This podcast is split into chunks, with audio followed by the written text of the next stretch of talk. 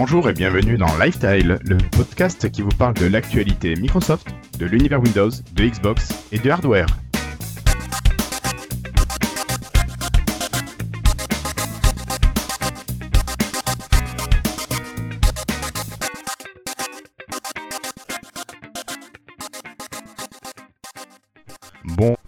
Bonsoir à toutes et à tous. Nous sommes aujourd'hui le jeudi 20 octobre 2016. C'est l'épisode 94 de Lifetile, le premier épisode post-Microsoft Experience 2016, mais aussi notre dernier épisode avant Podren 2016, d'où nous animerons un podcast spécial avec Cassim et David. Je vous donne rendez-vous le samedi 29 octobre 2016 à 14h sur le flux de Bad Geek pour nous écouter en live. Vous retrouverez l'adresse directement du flux sur le site de Lifetile dans le petit widget qui est en haut à droite. Bonjour mes amis, I love my French Windows Insiders. Keep hustling. Love Donna. Ce soir, le podcast est présenté avec le soutien de nos amis patrons Guillaume Peyre, Étienne Margraff, Franck de Nice, Nicolas Claire, David Catu, Neville, Sébastien Bossoutreau, Gaetano, Mike Arous et Delph. Alors, ce soir, j'ai la chance d'avoir avec moi une petite équipe de fidèles. Bonsoir David, comment vas-tu? Salut tout le monde, ça va très bien. On est connecté. Oui, on a réussi à se connecter. Pas forcément avec les bons micros, mais on est là. Alors, j'ai également Cassim qui est là. Salut Cassim, ça va? Salut, bonjour ou bonsoir. Ah oui, c'est vrai qu'il y en a qui nous écoutent en journée. Et puis j'ai notre camarade qui est très très très très fatigué, qui a besoin de se reposer un petit peu. Bonsoir Christophe. Salut, salut, je suis super en forme, qu'est-ce que tu racontes Pardon, je croyais, j'avais cru comprendre que tu étais plus, j'en peux fatigué. plus. Ça arrive Ça va, trop ça va. boulot Ouais, beaucoup de boulot, beaucoup, beaucoup. D'accord. Mais je suis là. Bon, super. Euh, donc ce soir, euh, avant de vous donner le programme de l'épisode de ce soir, je voulais vous rappeler que vous pouvez participer à notre Slack en écrivant tout simplement à l'adresse mail contact@lifetile.fr et un membre de l'équipe vous donnera accès au Slack, on vous enverra l'invitation, il n'y a pas de souci. Le Slack est composé de plusieurs salons. Un salon général où l'on parle plutôt de l'actualité Microsoft. Il y a des salons un peu plus spécifiques comme le salon MS Band, les MS Device, euh, pour les autres matériels, le salon problème où on peut chercher et souvent trouver des réponses à nos problèmes, le salon Freetile pour parler de tout et de rien, et puis plein d'autres salons, salon jeux, photos, troll, applications. Vraiment, il y a tout ce qu'il faut pour passer euh, ces journées finalement sur le Slack. Et on a même des super bots qui sont super efficaces, notamment l'ami Flobo. Donc merci à Flobo qui est là presque tout le temps, euh, malgré sa rédaction de thèse. Voilà. Alors, ce soir, nous allons parler de quoi? Nous allons parler un petit peu de Cortana, de Build, où je pense que nous allons peut-être râler. Nous parlerons d'employés préférés, de Skype, de Premium. On continuera avec des conférences et puis des, des ligues, mais pas des ligues de justiciers, non, non, pas du tout. On continuera ensuite avec des objets virtuels, peut-être à toucher, du matériel en petit format et très très très très grand format. Et on continuera avec une partie application et on terminera bien sûr comme d'habitude par la partie Xbox. Si notre ami Florian arrive entre-temps, nous devrions avoir de nouveaux sondages et puis, et puis nous continuerons avec bien sûr notre invité qui va nous parler d'une application qu'il a publiée en UWP il y a quelques semaines et puis nous terminerons avec nos freetiles et la conclusion.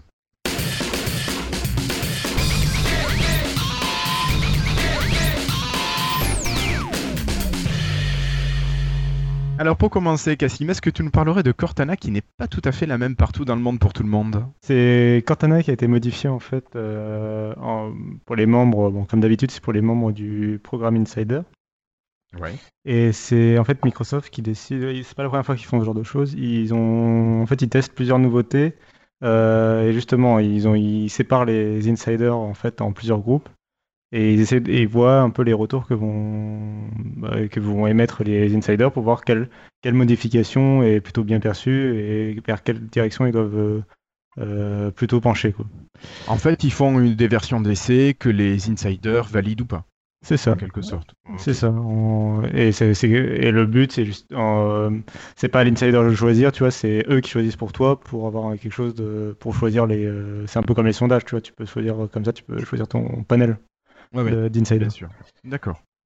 Et est-ce qu'on a des infos sur les choses qui ont été proposées ou les, les premières choses qui ont été adoptées ou, ou est-ce que ça encore c'est pas public?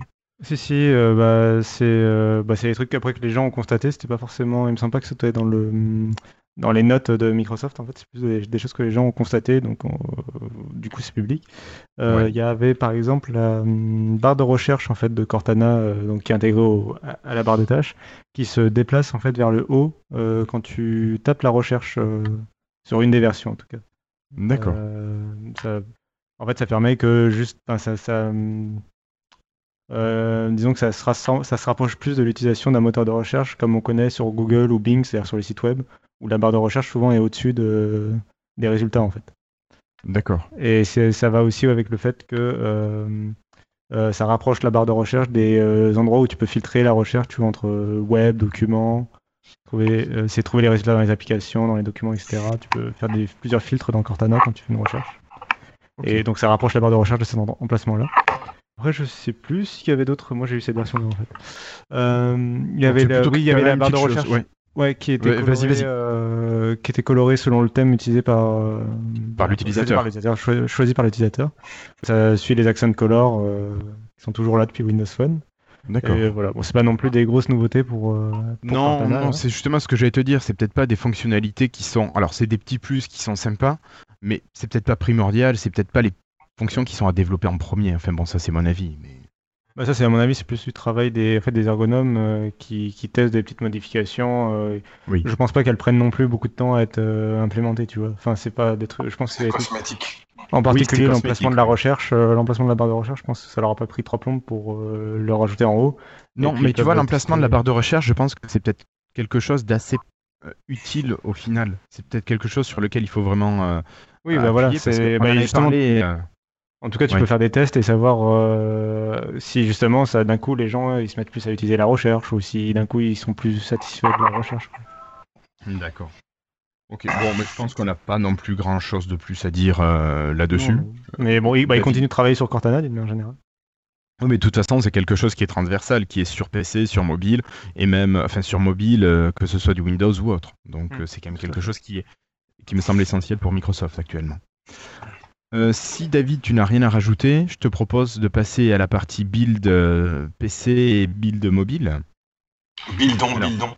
Euh, build en Vous build. allez m'expliquer parce que j'ai entendu, j'ai vu de la gronde euh, sur Twitter. Oui, ça a pas mal grondé. Donc hier, mercredi 19 euh, octobre, est sortie la build euh, numérotée euh, 14951.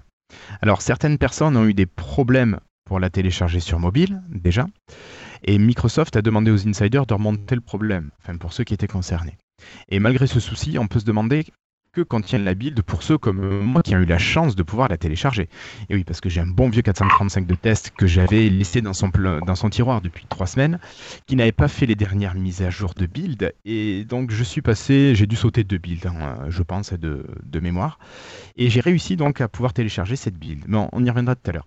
Alors, qu'est-ce que contient la build? Au niveau PC, on a des améliorations au niveau du touchpad, donc euh, notamment au niveau de la précision, avec la possibilité également de choisir des, des raccourcis, de les mettre en et possibilité aussi de changer le volume grâce à, à un swipe. Euh, au niveau de Ink, on a des nouveautés qui arrivent. On va pouvoir euh, choisir au niveau des paramètres les réglages du stylet, se mettre à dessiner, tout ça de manière très fluide, donc on gagne un petit peu de temps. Autre chose assez sympa, mais qui n'est pas encore suffisante à mon goût, euh, c'est l'arrivée d'un rapporteur qui va permettre donc de dessiner bien sûr des angles, quel que soit l'angle que vous voulez. Donc ça va aussi pouvoir vous permettre de dessiner des, angles droits. Mais bon, j'aurais préféré une équerre pour faire ça, mais bon, soit. Et ce rapporteur, en fait, est complètement circulaire et va permettre de tracer des, cercles. Donc avec les doigts, on peut pincher et dépincher pour euh, l'agrandir et le réduire. Et voilà. Donc cet outil va être appelé euh, Protractor. Et voilà, donc il va servir à tout ça. On a également l'application caméra euh, qui voit des choses arriver, comme euh, les boutons qui vont être plus mis en avant. Alors moi je l'ai trouvé déjà assez bien mis en avant, mais bon pourquoi pas. On va avoir le compte à rebours qui sera directement accessible depuis l'écran de prise de photo, avec juste un toggle à, cliquer. Le zoom sera plus facile à utiliser, paraît-il. Moi je trouvais déjà qu'il marchait bien sur le 15-20. Au niveau de la capture du cliché, ça sert plus facilement euh, grâce à certaines euh, animations enregistrées. Bon, ça c'est un petit peu le côté gadget. Le changement de caméra, euh, caméra euh, en façade ou caméra arrière va être aussi plus rapide. On aura le bouton directement sur l'écran principal. Et euh, sur PC, ou sur tablette, la prise d'une photo pourra se faire en appuyant sur la barre espace, ce qui est pas mal pour déclencher à distance. Ça évite d'appuyer sur l'écran ou de cliquer sur l'écran. On a, ah oui, je sais qu'on en avait parlé un petit peu quand c'était sorti sur les Lumia il y a déjà quelques temps. C'est les images animées. On avait pas mal trollé Apple qui sortait ça aussi. Eh bien, les images animées arrivent sur les Surface, Surface 3, Pro 3, Pro 4 et sur le Surface Book. Voilà, donc euh, quelque chose qui n'est pas forcément fondamental, mais qui arrive. Euh, quelque chose de plus intéressant, c'est au niveau de la vitesse d'enregistrement des photos, enregistrement des vidéos de grande taille et temps de démarrage de l'application caméra. Tout ça, normalement, a été amélioré. Alors, je vous avoue que sur le 435, je ne l'ai pas trop essayé. Euh, pour les développeurs, plus besoin de redémarrer votre machine quand vous la passez en mode développeur. Donc ça, c'est pris en charge directement sans reboot. Euh, au niveau accessibilité, le narrateur a été amélioré. Donc il y a un meilleur respect de l'ordre de navigation au niveau des éléments, une meilleure transition entre les différentes parties. Et ensuite, pour les amis développeurs, un nouveau, c'est la mise à jour de, du sous-noyau, du sous-système Linux. On était en version 14.04 de Ubuntu, maintenant on passe à version 16.04. Euh, voilà. Donc il y a des instances euh, personnalisées qui sont à remettre à jour, qui ne sont pas mises à jour automatiquement. Et voilà ce que contient à peu près cette grosse mise à jour appelée 14951. Euh, oui, Ah, Cassim. moi, j'avais vu passer les lignes de commande. Moi, je trouvais ça intéressant pour les développeurs. Euh, Ah oui, oui, les l'interopérabilité. Oui, oui, pardon, je l'ai zappé dans mon document. Ouais, euh, c'est assez intéressant ça. Enfin, moi euh, qui ai touché un petit peu aux lignes de commande quand j'ai quand testé Linux quand j'étais à la fac, c'est assez intéressant. C'est en fait le fait que euh, avant c'était Linux sur Windows depuis la sortie de Anniversary Update et les lignes de commande de, l'invite de commande de DOS entre guillemets ou PowerShell, c'était deux mondes vraiment séparés quoi. Et les deux pouvaient pas interagir l'un avec l'autre. Et là, avec la mise à jour, on peut euh, euh, vraiment euh, utiliser les commandes de- de- d'un système avec l'autre sans problème. Donc, il montre des exemples sur l'article qui vraiment, je vais pas rentrer dans les détails, mais qui montrent que ils- utilisent un, bah, programme en .exe qui est un programme Windows avec lequel ils, bah, enchaînent avec des commandes de type grep ou cut qui sont des commandes typiques de, Linux en fait.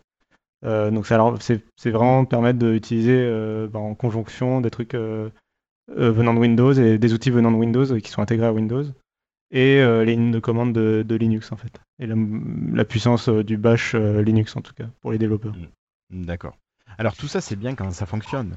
Parce Oui. que ce qui semble euh, se découvrir, c'est que depuis la dernière build, peut-être l'avant-dernière build, il semble que Windows Update soit cassé en fait, et que le système, en tout cas sur mobile, ne soit plus capable d'aller chercher les mises à jour et les installer.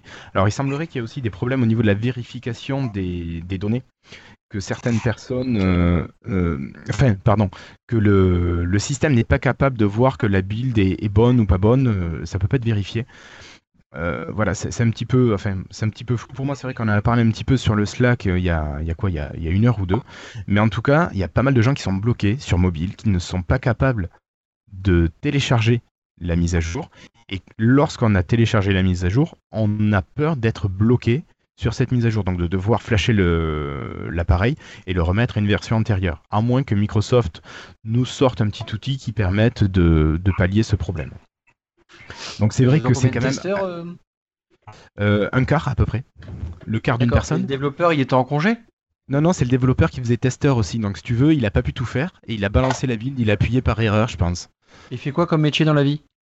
Euh, il fait des frites aussi et puis il vend des marrons au coin de rue.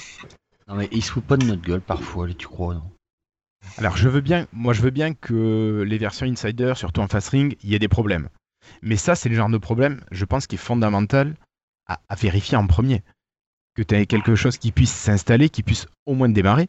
Ah oui, parce qu'il y a autre chose quand même que j'ai pas dit, c'est que certaines personnes, au moment du redémarrage de leur appareil, vont avoir un boot qui va durer entre 20 et 40 minutes. D'accord? En fait, Juste. Ça fait peur, ça. Ouais, mais Oh, c'était ton boot. C'est ça, tu, tu as peur de, de devoir reflasher ton téléphone, mais non, c'est juste il boot pendant 20 à 40 minutes. C'est les gars 20 du à 40 store qui qu'ils ont mis au, au niveau de l'OS Je sais pas. Je sais pas. Là, clairement, je sais Florentin pas. a dit que c'était dans le changelog. Oui, alors il y, y a des choses qui sont mises dans le changelog. Mais Je veux dire, ton téléphone. Alors bon, c'est vrai qu'on pourrait, quand on est insider, prendre le temps. Mais à partir du moment où ton téléphone a téléchargé la mise à jour, ben, tu es quasiment obligé de l'installer. hein.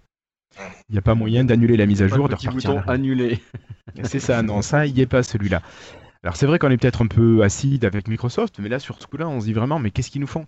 Parce qu'il semblerait qu'il y ait pas mal de- d'insiders qui remontaient des problèmes au niveau de Windows euh, Update déjà là, euh, sur les précédentes builds. Et Microsoft, Ouais, en fait, c'est ça, le- Microsoft a, a dit non, non, il n'y a aucun problème, Windows Update marche très bien. Et on a vraiment l'impression que Microsoft se fout de la gueule du monde là. Mais en fait, c'est- moi, pour moi, c'est surtout ça le problème. Qu'il y ait un problème, en fait, euh, pour moi, les 20-30 minutes de reboot, c'est même pas un problème, parce que c'est. euh, Enfin, qu'on se comprenne, c'est-à-dire, c'est une version fast, euh, insider, machin. Ouais, mais quand même. censé l'utiliser sur ton téléphone principal, etc. Est d'accord. Donc, c'est euh, ton problème, en gros. C'est les règles du jeu, en tout cas, c'est les règles, c'est les règles du jeu. C'est triste. on- Non, mais d'avoir des problèmes, d'accord. Mais Ça il y a quand même certains. En revanche, là où je suis d'accord avec toi, et c'est vraiment moi le point qui me chagrine là-dedans, c'est le fait que, ah oui, a priori, euh, euh, le problème a été remonté euh, pendant plusieurs semaines. Alors j'ai du mal à savoir si c'était des insiders ou si c'était même en interne chez Microsoft. Mais en tout cas, apparemment, le problème était connu depuis plusieurs semaines et ils ont quand même balancé la, build. et ils ont, enfin, ils ont pas réussi à prendre le temps de corriger bien comme il faut le problème avant, avant de publier cette build, quoi. Ils en pu publier la build uniquement sur PC et pas sur mobile. Après, on pouvait attendre aussi. Euh, alors après ça, j'ai ah, plus les détails sous les, les yeux, Euh, mais elle avait publié un sondage, euh, celle qui s'occupe du programme Insider. Justement, pour que ce demander- soit Inside Core, euh, les personnes dont on parlait tout à l'heure qui ont remonté les, Oui, les ouais. problèmes à Microsoft, c'était Inside Core. Oui, oui, euh, mais elle, elle avait, elle avait justement publié un, un sondage ou une question en tout cas sur Twitter pour demander euh, euh, si ça dérangeait les gens, enfin tu vois, d'avoir des problèmes. Je sais plus si c'était sur ce sujet-là ou pas en fait, mais euh, c'était en préparation en tout cas de la publication d'une build pour demander si les gens euh, voulaient absolument la build ou pas quoi. Donc, je sais pas après. Alors, ce que- Moi, je t'avoue, ça donne. me dérange pas trop. C'est vraiment un téléphone de test. Donc, euh, bon, ça va, ça va pas me déranger dans mon quotidien. Mais sur le principe, je trouve quand même qu'il y a des, il y a des bugs qui devraient pas être là, même sur une version Insider Fast. A- Avant de le sortir, je pense que ouais. Moi, à mon avis, je trouve que c'est un manque de respect des, des utilisateurs. Bah, je Je pense bien que les applications euh, crashent, qu'il y ait des crashs du système, que ça reboot, qu'il y ait des trucs. Mais mettre 40 minutes, enfin bon, si, il faut aller voir le changelog. C'est vrai que je prends pas assez l'habitude de le faire, mais bon. Non, pour ils sont vraiment appuyés sur le programme Insider, quoi. Sinon, il faudrait vraiment mettre quelque chose euh, au- au-dessus d'Insider Fast, enfin au-dessus du Fast Ring. Ouais, un Euh, gros fou, quoi. Le, le mode gros fou. Euh, le mode David, Non mais, David, non mais à la rigueur. Ouais, vas-y Christophe, continue. David, t'es en... t'es revenu en normal, normal, archi normal? Euh, non, moi je suis en le plus, le plus timide des insiders, je sais plus c'est comment. Release preview, non? Les release Ouais. previews, Ouais. c'est ça. Euh, Ouais, donc, Sylvain, il dit, il a un peu raison, Sylvain. Il dit, mais Insider Fast, c'est le mode des, des gros fous, quoi. Alors, Ouais, on a peut-être été mal habitué, mais c'est vrai que l'Insider Fast jusqu'à présent avait plutôt bien fonctionné. Il y avait des petites instabilités, il y avait la batterie qui était un peu surconsommée, mais ça fonctionnait quand même plutôt Non, mais pas le mal. gros fou, Oui, mais là, après, tu- ouais, mais là, tu parles aussi peut-être. euh, tu avais peut-être l'habitude aussi des Insider Phase de la fin du développement de Redstone, alors que là, on est au début du développement de Redstone 2, donc tu repars au début du cycle, quoi. Tu vois, enfin, il y a. Oui, mais le coût des mises à jour, eh, ça veut dire qu'ils nous revoient tout le système de mise à jour. Si, si on se dit avant ça fonctionnait, c'est qu'ils ont oui, fait non, quelque mais là, chose oui, clairement, de c'est qu'ils Windows ont Update. un truc. euh, À mon avis, ils ont dû toucher un truc interne euh, de préparation de je sais pas trop quoi. Il y a plein de trucs Euh. bizarres de toute façon. Regarde, quand même les mises à jour qu'on a sur l'application photo, euh, d'une mise à jour à l'autre, parfois les mots reviennent en anglais. Tu dis, mais il, il s'est pas traduit ou quoi? Tu te demandes comment leur code il, il est, il est tordu derrière. Mm. Moi, il y, a- il y a plein de trucs qui m'échappent dans leur façon de faire. Et là, bah, pff, ouais, ils devraient moins lancer une fois le programme avant de le lancer. Quoi. Allez, Oui. on va peut-être continuer. on va pas les assassiner là-dessus. Il y a d'autres trucs Non, à moi, râler. je suis, ouais, je dis, moi, je suis pas, je suis pas d'accord avec vous sur, le- sur la qualité des, des builds, mais enfin, sur le fait que c'est un problème ou non. Non, ça. mais si on nous donnait le téléphone, ok, on a un vrai téléphone de test, mais. mais... Ah, bah, ça, c'est à toi de décider. Non, non, mais je veux dire, il y a toi quand de même de l'investissement de notre côté, quoi. Euh, du archibug, faut pas déconner non plus, quoi. Dans mes Ah. programmes, même j'ai des programmes, des, des bêtas, je veux dire, elles sont quand même. euh, Enfin, il y a des limites, quoi. Franchement, il y a des limites au niveau bêta, quoi. Faut, faut... Ça devient du, du, du oméga, quoi. Bon, allez, Enfin. on va enchaîner. Merci Christophe, merci Cassim, merci David. Euh, David, je te laisse la parole pour nous parler d'employés qui ont un boss préféré. Ouais, bah c'est leur boss actuel, tu vois. Ils, ils sont un petit peu, comment on appelle ça euh, Ah, j'allais dire un gros mot. Enfin bon, voilà quoi, lèche. Et puis, Non, apparemment, Nadella, il a 88% de, de, de satisfaction de ses employés, quand Steve Ballmer était à 51% euh, l'année avant de partir. Donc, euh, euh, je sais pas comment on peut expliquer ça. Et apparemment, ça joue aussi sur le, ça joue aussi sur le rapport que Microsoft entretient en fait avec les ses, ses, concurrents, c'est enfin c'est les gens avec qui ils traitent quoi. Donc c'est Les partenaires. ça- ça- les partenaires, voilà, je cherchais le mot, merci. Et Avec donc euh, moi je suis je suis pas je, je suis pas employé de Microsoft, donc euh, mon avis n'est pas représentatif, mais il est différent. D'accord. Finalement ce que l'article, enfin, ou ce que les articles en tout cas mettaient un peu en avant, c'est le fait que euh, Nadella, il est beaucoup moins populaire auprès du grand public ou de nous, les utilisateurs, surtout les fans, euh, en particulier de Windows Phone au hasard, ou les fans de Nokia, Au hasard. euh, que a priori des employés. Moi, je pense que c'est pas étonnant que les employés, sou- euh, alors déjà, bon, si je voulais troller, je dirais que c'est les employés qui, ré- qui sont encore employés de Microsoft. Bah, parce que les autres ils sont virés. voilà. Euh, donc, euh, je pense pas que les ex-employés de l'équipe de hardware de Nokia et tout ça, ils soient forcément fans de Nadella, mais bon, ça c'est un autre sujet. Euh, non, mais ils sont alors, plus là pour mais- euh, parler, pour répondre aux Bah, voilà, mais bon, troll à part, euh, je pense vraiment qu'il est plus populaire auprès des employés en interne parce que je pense qu'il y a moins de pression du côté, euh, tu sais, de la tout ce côté. euh, obligation de résultat. la- Ouais, non, même le, le côté ouverture à la concurrence, le côté. Euh, T'étais peut-être fusillé des regards si tu venais avec un Android avant, quoi, du temps de Balmer, ou si tu venais avec un iPhone, alors que du temps de Nadella, t'es. mm, C'est conseillé. J'irais pas jusqu'à dire que c'est conseillé, mais c'est normal. Euh, et du coup, je Maintenant, c'est quand tu as un Windows Phone que tu te fais allumer. C'est ça. en Ouais. fait. ce côté euh, Microsoft Garage, ce, côté, Pardon. ce côté, voilà, euh, ouverture vers l'open source, ce côté Microsoft Garage, peut-être ça plaît beaucoup aux, aux employés de Microsoft qui sont des développeurs et qui avaient peut-être envie de participer à des nouveaux projets, d'être un peu plus, Un peu plus euh, libre dans, dans leur euh, Voilà, travail, peut-être? Voilà c'est ça. Alors moi, moi, mon analyse, c'est que ça venait de- plutôt de ce genre de, de, de réforme en fait que Nadella a amené euh, en Non, interne. mais c'est clair, c'est clair. Et c'est clair qu'il a fait des choses qui sont bien. Après, euh, oui, on n'a pas forcément le, point- le même point de vue, les mêmes envies, les mêmes besoins. Alors en fait, moi, bon. c'est justement, pour moi, le côté positif de Nadella, c'est justement tout ce côté qu'il a apporté à l'entreprise en interne. Le Mm. côté négatif de Nadella, moi, pour moi, c'est sa stratégie et sa vision du grand public, quoi. Mais, euh, mais côté interne et la façon dont il a traité les employés et tout, à part les suppressions d'emplois, mais bon, euh, qui peuvent, enfin, qui peuvent s'expliquer, quoi. Euh, sinon, euh, je pense qu'il a, qu'il gère, il a l'air plutôt de bien gérer l'entreprise et je comprends que ça me semble, c'est même pas étonné en tout cas que les employés soient heureux euh, de leur nouveau pa- patron, quoi. Et en plus, il est, il est plus populaire aussi à l'extérieur, donc ça doit être euh, plus gratifiant pour les employés de Microsoft quand on travaille pour Microsoft. euh, d'être fier de ton patron, c'est aussi peut-être bien, tu vois. D'accord. C'est pour ça qu'ils font du bon boulot. Oh. Bah oui, maintenant ils développent, ils, dé- ils développent des launchers pour Android, des claviers pour iOS et tout. Ils sont contents. Ok. Bon, alors on va peut-être quitter euh, cette euh, Nadella et puis on va accueillir euh, non pas le PDG de Microsoft, mais un développeur. Bonjour Aurélien. Bonjour à tous. Salut Aurélien. Salut Aurélien. Vous m'entendez bien? Parfaitement, haut et clair. Alors, enchanté de- d'être parmi vous ce soir. Bah, C'est nous qui te mer- remercions. Oui, merci d'avoir répondu présent à l'invitation. Avec plaisir. Alors euh, Aurélien, Aurélien Lemoine, tu es développeur? C'est ça. Euh, je suis même le fondateur de Clevlab et euh, développeur depuis 6 ans maintenant sur euh, tout l'écosystème Windows Phone, Win- euh, en commençant par Windows Phone 6, Sept. euh, enfin w- Ah, Windows, euh, Windows Mobile 6? Ouais, Mobile 6.5 à l'époque. Ah, t'avais fait quoi là? Mais en Euh, fait, rappelle-toi, t'avais, enfin, en 6.5, je parle juste après, t'es quand même plus connu pour tes applications, enfin, Clevlab, en tout cas, pardon.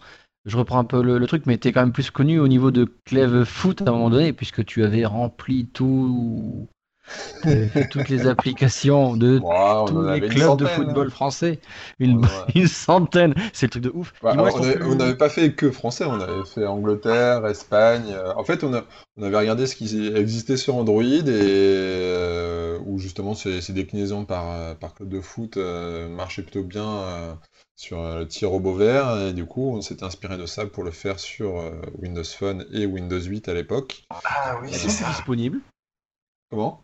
Elles sont plus disponibles. Non, on les a retirés tout simplement parce que faute d'audience, euh, bah, c'est- c'était coûteux d'a- d'acheter euh, toutes ces, ces données euh, chaque année et, et de les maintenir disponibles avec du contenu euh, à chaque fois. Donc euh, bah, on a préféré se concentrer sur nos applications qui marchent bien, telles que Instant TV et puis euh, la toute dernière Philab. D'accord. Ah, Instant TV aussi, d'accord. Ah, J'avais pas fait le lien, ouais. Et à côté Pareil. de ça, Et moi, c'est je- aussi du développement, euh, disons pour des boîtes, mais moins grand public là. Enfin, c'est pas sous le- l'effigie de Cleve Lab. Euh, C'est-à-dire, j'ai pas compris. Non, tu fais pas de développement, euh, disons, pour une entreprise en tant que qu'SS2I Ah, si, si, si, oui. En fait, euh, Clevelab, on a deux activités. Une activité éditeur, donc avec les, les applications Instant TV, Philab, puis après euh, quelques autres, euh, Logo Puzzle et autres. Et en effet, notre seconde activité, c'est prestataire de services. On accompagne des, des grandes entreprises, mais justement, je comprenais pas trop, Christophe, quand tu disais moins grand public, parce qu'au Ah. final, ce sont des applications très grand public qu'on accompagne, comme Se coucher moins bête, Le Ouais. Point, les Indes Radio, euh, et aussi du, du B2B avec des, des très grosses entreprises. Ouais, pardon, je m'étais mal exprimé. Je pensais, euh, voilà, le, le grand public, après le côté business, si tu veux. Ouais, Mais- tu pensais plutôt business, Christophe? Ouais. Ouais, C'est ouais, ouais, ouais, ouais. Mais, euh, mais après, ça reste des, euh, enfin, ça reste des, applications grand public, mais aussi des applications pour les salariés en interne de, de grosses sociétés, quoi. Vous remarquerez tous qu'il a un super accent de Toulouse? Euh, je, peux, je peux vous dire des chocolatines, mais je suis pas un vrai Toulousain. hein. Je suis, euh, Oui, parce que- je suis de Normandie et j'ai passé 8 ans à Paris et ça fait seulement 6 ans que je suis à Toulouse. Ah. D'accord. Moi, j'ai une question. Euh, Moi, j'ai une question, euh, Aurélien. T'a- T'avais développé quoi avant Windows Phone 7 sur le Windows Mobile 6 Euh, C'était notre première application qui s'appelait Friendly Budget et euh, qu'on a ensuite développée sur Windows Phone 7. C'était une Ah, application de gestion de comptes entre, entre amis. Et ça existe Ah, toujours, toujours dispo. Celle-ci existe toujours, on la laisse euh, vivre parce qu'elle fait son travail, mais euh, c'est vrai qu'elle est maintenant perdue un petit peu au milieu du store euh, comparé à nos autres applications qui, bah, elles, drainent beaucoup plus de d'utilisateurs. D'accord. Alors, Christophe, je te laisse continuer. Non, je voulais dire, on t'avait surtout invité, c'est parce que tu viens de nous sortir une application qui est sur toutes les plateformes, FeedLab, C'est ça. Euh, Enfin, pas, pas toutes les, euh, pas toutes les plateformes. Tout- celle que je connais en tout cas. c'est ça.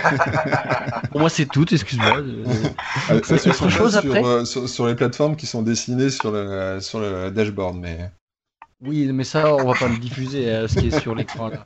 C'est que entre nous, ça. Mais euh, en effet, on avait sorti euh, sur Windows Phone 8. euh, l'année dernière, en juillet dernier. Euh, elle avait rencontré un bon succès aussi bien en France qu'au niveau mondial, parce a été traduite en anglais. Et euh, on a eu pas mal de demandes pour la porter sur Windows 10. Et du coup, on a travaillé bah, depuis mars euh, au portage euh, vers Windows 10. On est vraiment reparti de zéro afin de repenser totalement l'application, euh, aux différents devices Windows 10, allant du, mobile euh, au desktop en passant par la tablette. Et pour aboutir justement à cette fameuse application FieldLab Windows 10 qu'on a sortie début octobre. Après une longue bêta privée quand même. Ouais.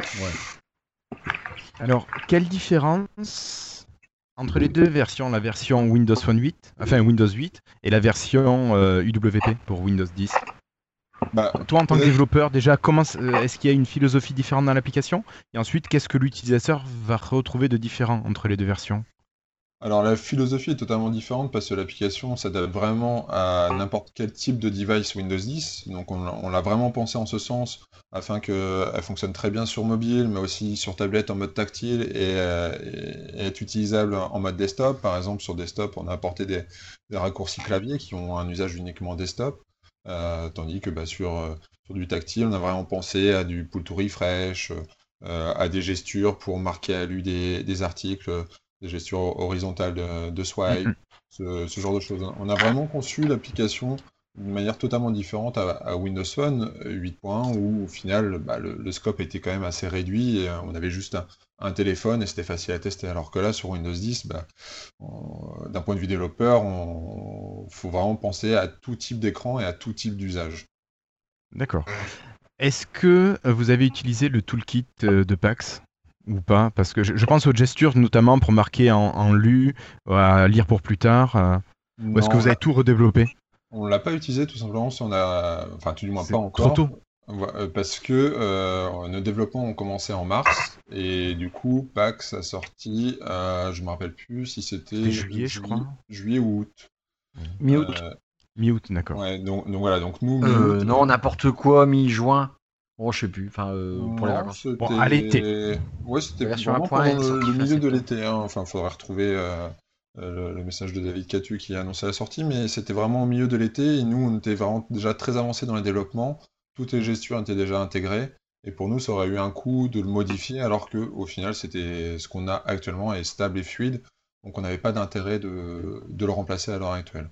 Après, la question se posera sur la maintenabilité euh, euh, de voir et, et on étudiera par la suite. Parce que Nous sommes vraiment ouverts par, et intéressés par les, ce qu'a fait euh, l'équipe PAX euh, de David Catu. Mais euh, pour nous, c'est Et arrivé. la communauté. Et, et la communauté, bien entendu. Mais pour nous, c'est arrivé trop tard en fait dans, dans le développement de Philab euh, Windows 10. D'accord. Alors, euh, cette application FeedLab, moi j'avoue, je l'avais testée déjà en- sur la version Windows Phone 8. Euh, et puis là, vraiment, ça y est, je crois que je peux plus m'en passer maintenant de la version UWP. euh, je, je, je lance plus Next Gen Reader, euh, je n'utilise Ah, plus bah, que FeedLab. parfait. voilà. Alors, est-ce que tu peux présenter un petit peu aux auditeurs qui ne connaîtraient pas FeedLab Qu'est-ce que c'est À quoi ça sert? Donc, en quelques mots, euh, ça vous permet de suivre les activités de vos sites favoris euh, sur vos devices Windows 10, donc que ce soit mobile, tablette, ordinateur. Et même prochainement Xbox One, c'est dans nos projets. Donc le but, c'est, euh, bah voilà, chaque utilisateur a régulièrement des, sites qu'il aime bien suivre tous les jours, plutôt que d'aller sur chaque site et voir si ce site a, suivi, a, publié de nouvelles activités. Il existe des flux RSS. Et ben, FeedLab est justement un agrégateur de flux RSS au travers le service Feedly. Feedly est, un service euh, américain qui a été créé suite euh, à l'arrêt de, de Google Reader Ouais. en 2010. Et en fait, ce qui est sympa, c'est qu'on n'a même pas besoin de rentrer de compte si je me souviens bien. C'est Non. que. C'est bien. Ah, juste. On a créé Si. de... Bah oui et non. En fait, on, on a créé vraiment un mode euh, découverte pour permettre à l'utilisateur de, euh, bah, de dé- découvrir l'application sans avoir à créer son propre compte. Néanmoins, euh, donc, donc il pourra voir toutes ces activités des sites qu'il souhaite. Par contre, il n'aura pas cette notion de savoir s'il a lu ou pas lu euh, déjà un article lorsqu'il va rouvrir l'application. D'où l'intérêt de créer un compte Feedly qui, euh, qui derrière va s'occuper justement de cette gestion, de savoir si on a lu ou pas un, un article, et aussi de pouvoir le synchroniser avec euh, ces différents euh, devices Windows 10. Mais Attention, quand on dit lu ou pas lu, c'est-à-dire ne plus le réafficher. Non, parce que derrière, on peut, euh, il y, a- il y a un filtre en fait si on est la dans la liste des articles pour afficher les articles qu'on a déjà lus. Non, parce que si j'ai lu un article, je suis pas assez con pour dire ah bah ah, je m'en souvenais plus. Euh, Non, mais tu peux avoir lu un article et te dire Ah, finalement, je vais peut-être y revenir parce que j'ai pas tous les détails en tête. Tu peux le faire ça avec FeedLab. ouais. Voilà, et puis euh, après, c'est c'est aussi, bah, moi personnellement, euh, chaque jour, j'ai à peu près 500 articles euh, euh, qui se créent sur, euh, sur, mon- sur les différents flux que je suis. Et du coup, bah, bien entendu, je les lis pas tous, mais il y en a qui vont plus m'intéresser que d'autres en fonction des sujets.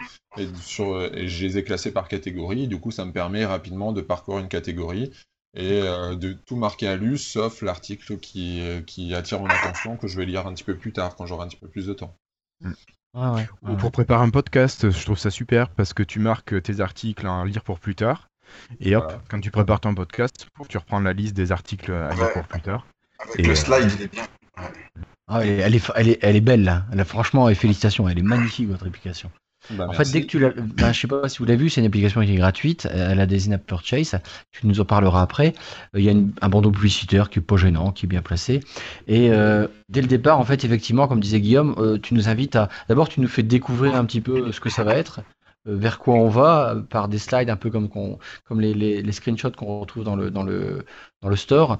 Et Mhm. à droite, on a, bah, je vais essayer de me connecter ou pas. Enfin, je peux, je découvre le logiciel en connectant à Feedly ou pas.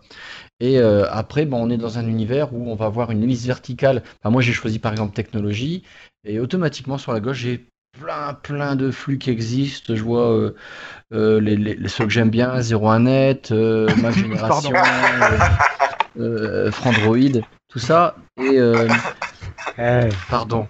Non, mais vous savez que je déconne, les copains. non, non, je plaisante. Mais c'est vrai que c'est-. Voilà, j'ai rien à paramétrer. Moi, c'est vraiment ce que j'ai adoré aussi. Mm. Et euh, euh, par contre, euh, après, sur la droite, on peut. Il y a le micro, je n'ose pas cliquer dessus. Donc, en fait, on peut écouter l'article ouais. si on ne sait pas bien lire, le partager, etc. Mais elle est superbe, ton appli. Elle est superbe. Franchement, euh, moi, j'ai pas utilisé sur téléphone parce que. euh, Bon, je n'utilise pas beaucoup d'apps sur le téléphone. Par habitude, pardon, j'ai un Windows Phone. Et euh, donc, euh, voilà. Quoi. Il. Ouais, tu peux nous parler un petit peu des in-app purchase Parce qu'en fait, quand on, on est dans le descriptif de ton application, on voit qu'il y a quelques in-app purchase et on a pause-goûter, week-end, 5 fruits et légumes, petit déjeuner, café, j'oserais dire, etc. Qu'est-ce que c'est que ces in-app purchase qu'on pourrait acquérir? Parce que je ne vois pas retirer la pub. Bah, euh, on, on le voit en fait dans l'application. La C'est vrai qu'en en, en fait, derrière, euh, le, le store est assez mal présenté pour les in-app purchase parce que Ouais. nous, on a rentré des descriptions dans le store au niveau de nos in-app purchase pour que tout soit dynamique, mais par contre, ça ne se voit pas sur l'application store en elle-même. Donc c'est vrai que du coup, pour l'utilisateur, bah, de retrouver ces noms, ça peut paraître bizarre. Mais après, tout s'explique quand on arrive dans, l'application, où en fait, on a créé 5 in-app purchase différents. Tout simplement parce qu'on est parti du principe que beaucoup d'utilisateurs euh, adorent notre application et du coup ont envie de récompenser no- notre travail. Mais d'un autre côté, on voulait pas non plus mettre un tarif euh, bah, assez élevé pour l'utilisateur qui, lui, euh, bah, souhaite moins s'investir dans le développement de l'application. C'est pour ça qu'on a proposé une rangée de 5 in-app purchase allant de 1,49€ à 5 euros. Ouais. Et aussi, à chaque fois, en les corrélant à des objets de la, de la vie réelle. Bah, 1,50€, ça représente à peu près la valeur d'un café euh, en fonction des régions de France. hein. C'est un petit peu plus cher euh, à, À à Paris. Et, et un petit Hop, peu tu viens de gagner un café. Non, c'est vrai. Eh ben merci. Et, et du coup, on voulait à chaque fois corréler ça à des objets de la vie active pour bah, montrer qu'au final, c'est pas si cher de, de payer un café pour une, une- une application qu'on utilise plusieurs fois par jour, quoi. Clairement, clairement. Et de même, bah voilà, pour essayer de pause goûter. euh, chaque fois, on a mis aussi des petits messages humoristiques. Je sais pas si vous l'avez euh, lancé sous, sous vos yeux. Chaque fois que vous changez l'in-app purchase, bah, du coup, il y a le texte qui, qui s'adapte euh, avec des messages adaptés. Si je prends la pause goûter, on a voulu jouer sur le fait que euh, nous sommes toulousains et on a employé des mots comme chocolatine pour essayer de d'amuser l'utilisateur et du coup de déclencher plus facilement euh, l'achat derrière, quoi. Et de rendre aussi cette application humaine et, de montrer qu'on n'est pas des machines, qu'on derrière, bah, nous développeurs, on est des humains. Et ce lien-là qu'on a tissé avec l'utilisateur marche bien. En tout cas, moi, je, vraiment, je te félicite parce que tu m'as fait switcher et puis beaucoup plus utiliser finalement euh, un agrégateur de flux RSS. Et pour venir à la partie dont Christophe a parlé très rapidement, au démarrage, on a des, hum, on a des propositions de, de sujets, donc technologie, je peux dire, ouais. ouais, des thématiques. Mais ensuite, on peut rajouter nos flux s'ils en font pas partie. Et on Ouais. peut utiliser tout simplement un mot-clé. On, fait, le- on tape le mot-clé, on fait entrer et puis ça nous euh, propose des, euh, des flux RSS en fonction de ce mot-clé. Ou bien on peut tout simplement aller copier un flux RSS si on le connaît déjà. Et Mm. il va nous le retrouver, nous le présenter, puis nous proposer de le rajouter. Et c'est vraiment super bien fait, c'est super clean. Et euh, voilà, tu tu retrouves tout, tu gères tout. Si c'est pas déjà connu par, euh, euh, Feedlab, eh ben, ça va, tu vas pouvoir le rajouter manuellement. Mm, Au final, à fait. l'utilisateur et, et fait vraiment tout ce qu'il veut, donc c'est vraiment super. On avait vraiment essayé de penser le onboarding, enfin l'accès à à l'utilisation de la manière la plus simple qu'elle soit pour euh, bah, justement que ce soit un plaisir pour l'utilisateur de venir découvrir cette application au fur et à mesure. Euh, on a caché aussi pas mal de petites animations assez discrètes, comme ça que l'utilisateur peut découvrir petit à petit, comme euh, bah, s'il est sur, en mode PC et, et qui réduit son menu, il va avoir un menu compact à la Windows 10, et en passant sa souris dessus, il y aura des petits effets sur, sur les catégories, avec les, avec les couleurs, chose que bah, il, il voit pas sur, sur mobile parce que l'écran est plus étroit, et ainsi de suite. Il y a pas mal de petites choses comme ça qu'on a essayé de penser pour euh, agrémenter le, le parcours utilisateur euh, au, au, au fil des, de son usage. D'accord. Et Il y a Florentin, oui, pardon. Ouais. Mais vas-y. il y a pose-le, Florentin qui demande, qui demande combien vous êtes chez Clevelab. Alors chez Clevelab, on n'est que deux. Ouais. deux développeurs et on arrive justement à, bah, à produire nos propres applications tout en travaillant quand même sur des très gros projets d'applications euh, pour, euh, pour des entreprises. D'accord. Et pour toi, qu'est-ce que c'est qu'un un développeur, un bon développeur là actuellement? Il y a le bon développeur et le mauvais Non, mais- développeur. Qu'est- Qu'est-ce qui fait que vous avez cette réussite là pour euh, voilà, vous êtes deux? Euh, je pense que la communication ça doit être super important Tout à fait. entre vous deux. Et mais ensuite au niveau je sais pas au niveau technique, au niveau vision de euh, du soit du besoin du client, soit au niveau du besoin des, des utilisateurs, ou vous au niveau technique, je sais pas qu'est-ce qui fait que ben, ça marche parce que c'est franchement c'est classe et ça donne envie de l'utiliser quoi. Bah, Il y, a, il y a avant tout c'est, euh, l'interface utilisateur qui est vraiment euh, hyper importante. Faut pas en- ça nous a quand même pris six mois, euh, bah, même, même un petit peu plus, sept mois à développer l'application, pas forcément à plein temps, parce qu'on avait quand même des projets d'entreprise à côté. Mais voilà, c'est quand même sept mois de, réflexion, de remise en, question de certaines pages. On a essayé des trucs qui n'ont pas forcément marché tout de suite. Et on n'a pas hésité à remettre en cause euh, bah, certains de nos développements pour euh, essayer d'obtenir notre vision d'une application idéale. Euh, mais cette vision-là, euh, elle ne s'arrête pas non plus, parce que là, il y a, il y a des mises à jour qui, ont, qui sont déjà sorties depuis le début du mois, et une nouvelle là qu'on est en train de finaliser, qui devrait sortir a priori demain ou lundi en fonction des, des derniers tests, pour encore améliorer cette interface utilisateur. Et du coup, D'accord. pour répondre à la question directe, un bon développeur, c'est quoi? Bah, Déjà, il faut distinguer un bon, un bon développeur sur, euh, sur, euh, sur des applications classiques et un bon développeur mobile. Le développeur mobile doit vraiment être très attentif à tout ce qui est animation euh, et, et gestion de, de l'interface utilisateur. D'accord, pour arriver c'est à- le- le critère premier d'être un bon développeur mobile. Arriver à guider l'utilisateur en restant un petit peu fun, en lui mettant des petits trucs qui vont lui attirer l'œil et lui faire plaisir. C'est ça, c'est savoir le doser pour euh, ne pas en mettre trop, mais en mettre suffisamment pour lui faire plaisir et, et obtenir ce waouh euh, qu'on qu'on essaie d'obtenir en tant que développeur. D'accord. Alors je vois sur le Slack euh, un- une autre personne qui, comme moi, a eu une erreur au moment de l'in-app purchase. C'est ce que j'ai eu aussi. Voilà. Donc, Merci, euh, t'inquiète pas, je renouvellerai. Alors, justement, euh, je- euh, Aurélien, euh, c'est pas nouveau parce que tu as, as bien râlé sur ce sujet des in-app purchase. Quel est ton sentiment euh, à ce niveau-là? C'est totalement déplorable de la part de Microsoft. C'est, euh, je contacte le support sans arrêt euh, pour ce problème-là et personne ne le prend au sérieux. Euh, malheureusement, euh, ce problème-là, il est côté Microsoft Corp. Microsoft France n'y est pour rien, ils ne peuvent rien faire. Et c'est un problème qui perdure depuis le lancement du store Windows 10. Euh, avec le lancement de Philab, pour vous dire, je, reçois à peu près 20 emails par jour d'utilisateurs bah, qui comprennent pas pourquoi le, ils ont acheté un in-app purchase et la pub réapparaissent. Euh, quelques jours après, pourquoi euh, quand ils cliquent pour acheter, euh, il y a une erreur du store qui, affi- qui s'affiche, sauf que cette erreur-là, elle s'affiche sur l'application Philab, mais derrière, c'est vraiment une pop-up du store. Et du coup, tout ça, ça dégrade notre image de nous, éditeurs, alors que derrière, on y est pour rien. On doit assumer le support à la place de Microsoft, et Microsoft fait aucune communication officielle. Donc honnêtement, je trouve ça déplorable de Microsoft de détruire son écosystème de cette manière. Bon, Tu sais, il détruit un peu partout. Hein. Pardon, je l'ai dit. Non, Oui, enfin par On aurait pu à, à comprendre sur mobile. Voilà, par rapport à l'ambiance actuelle, il le détruit sur mobile, mais là- sauf que là, ça, les problèmes du impacte store le comme ça, reste. ça, ça impacte euh, Windows 10 dans sa globalité. Et l'utilisateur final, lui, ne comprend pas que c'est la faute de Microsoft. Il va se retourner contre nous, éditeurs, on va avoir des mauvaises reviews, on va avoir des mauvais tweets, des mauvais emails. Donc quand c'est un email, on peut euh, expliquer tout ça à l'utilisateur, lui expliquer comment faire. Bah, la solution en plaçage, on profite, c'est de Oui, redémarrer euh, euh, son téléphone euh, pour forcer le store à se rafraîchir. Euh, parce qu'en fait, à chaque fois qu'on lance l'appli- l'application Philab, nous on interroge le store pour savoir est-ce que l'utilisateur a acheté des in-app purchase ou, pas.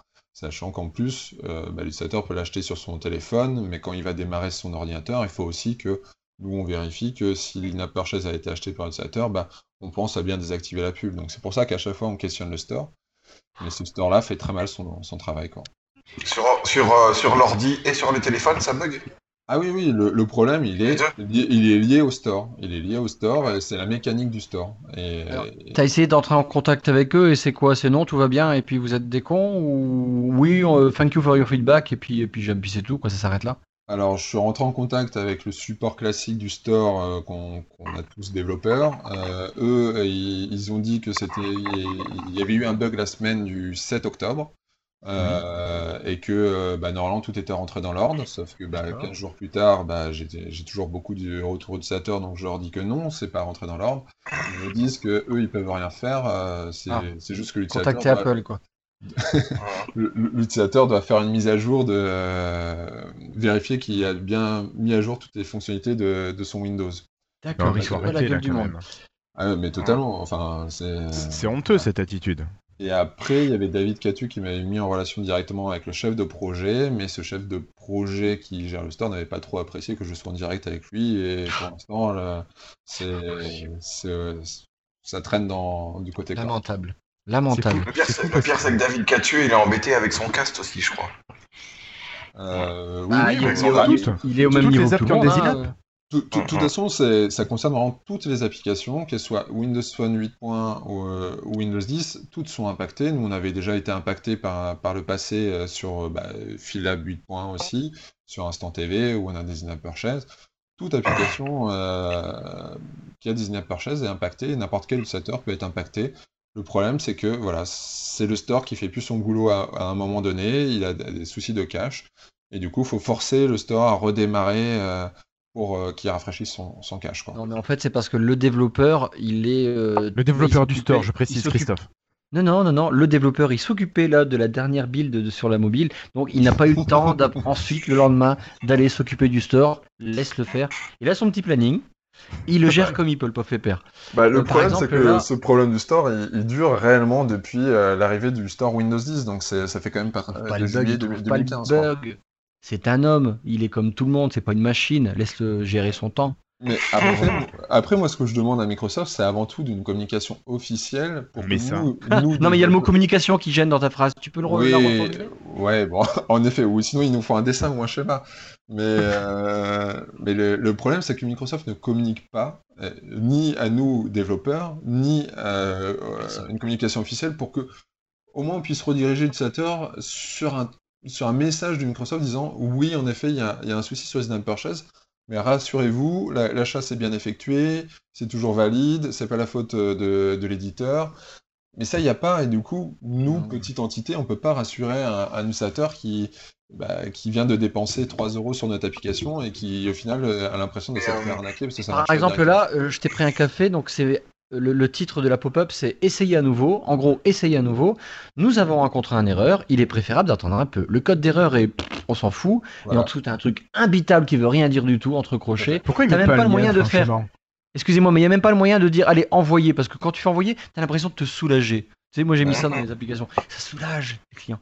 En fait, bon, moi je reçois un info puis je peux corriger. Mais là, tu sais tout, c'est fermé. Tu sais pas si tu dois contacter quelqu'un. Tu sais pas qui. Ça aurait pu être dans le titre de la pop-up euh, Windows Store. Moi je sais que c'est le store. Ouais. Tu vois, mais- Bah, Le, pire, vais- c'est- que cette pop-up, elle s'affiche sur Philab, donc du coup, l'utilisateur va penser que c'est la- une pop-up de Philab, alors que en fait, c'est réellement une pop-up du, euh, du Windows Non, Store. non, mais ma commande, elle, a- elle- t'as quand même eu ton café puisque j'ai reçu un email qui me dit merci pour votre achat du jeudi 20 octobre, Eh ben etc. voilà, c'est- ça le pire, c'est que derrière, euh, donc euh, je te remercie au passage.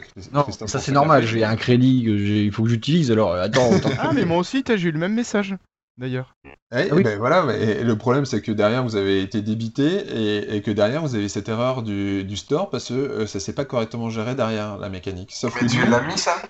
Sauf que nous, bah, on n'a rien reçu dans l'application. euh, Alors du coup, l'application, elle fait. est pas au courant euh, de ça. Maintenant, elle ferait rien, mais ça aurait été un in-app qui me débloque quelque chose. Là, je pète un câble, quoi. Bah, même, euh, bah, même, Bah, je pète un câble quand même, mais c'est- que derrière, tu, euh, toi, tu as acheté une app en pensant soutenir l'application et en désactivant la pub, et tu vois toujours cette pub. Bah, c'est un peu une arnaque. ah pourquoi quoi, là, je là, ça aurait dû désactiver ma pub? Bah oui. Ah ouais, je ça m'en foutais principe. même en plus. Ah ouais, non, je pensais que c'est juste comme ça, quoi, faire Bah plaisir. non, non, non, c'est ça. C'est que derrière, il y a réellement une action. C'est que. Non, t'inquiète, t'inquiète, ça me gêne pas. Mais Non, Non, mais voilà, mais c'est pour les clients. D'accord, parce que t'es développeur et puis t'as as, peut-être ce sens du partage aussi. Mais je pense qu'il y a des gens qui vont dire non, mais c'est de l'arnaque. euh, voilà, moi, je, ça, je- je je comprends, désactive la pub C'est la question. C'est la question que j'allais poser tout à l'heure. Tu l'as mis, j'ai pas, j'ai pas vérifié sur ta fiche de présentation de l'app. Faut le mettre en gros au début, quoi, non? Non, mais bientôt, euh, tu C'est- vas être Après, développeur. c'est- Après, délicat parce qu'on veut pas non plus faire peur à l'utilisateur. On veut quand même que notre application soit utilisée. Si on parle de problèmes euh, sur notre application, Euh, c'est que derrière, l'utilisateur il va pas la télécharger parce qu'on indique en gros qu'il y a un problème. Sauf que le problème Ah est oui. 100% Ah oui. côté Microsoft. Et Euh, pour essayer de pallier, parce que t'as beau dire, ça fait des mois que ça, ça traîne, il faut quand même que toi, tu essaies de réagir. T'as pas essayé de faire un système où tu as une, une fac, tu sais, un lien, comme je vois en bas à gauche, où, où ta fac, et puis là tout de suite, problème d'achat, puis tout de suite t'en parles au cas où, quoi. Ça pourrait vrai- filtrer. c'est- euh, C'est vrai que c'est une bonne idée de mettre une FAQ. Dans le à propos, euh, dans le à propos, où, où est-ce oui, qu'il est menu paramétrage, ou- tu enfin, sais. même, même au niveau de, de l'achat directement, parce que en fait. euh, Ah, oui, non, c'est une bonne idée de mettre une FAQ par rapport à ça. C'est c'est vrai qu'on n'y avait pas pensé. En fait, là, on est en train de préparer une nouvelle mise à jour pour euh, qui va contourner, enfin, qui va améliorer un petit peu euh, ce souci-là pour l'éviter, mais qui, c'est-à-dire que lorsque tu vas relancer l'application, une fois qu'on a détecté le- un achat, on va essayer de, de mieux le stocker pour euh, éviter de trop interroger le store euh, régulièrement. J'ai une question.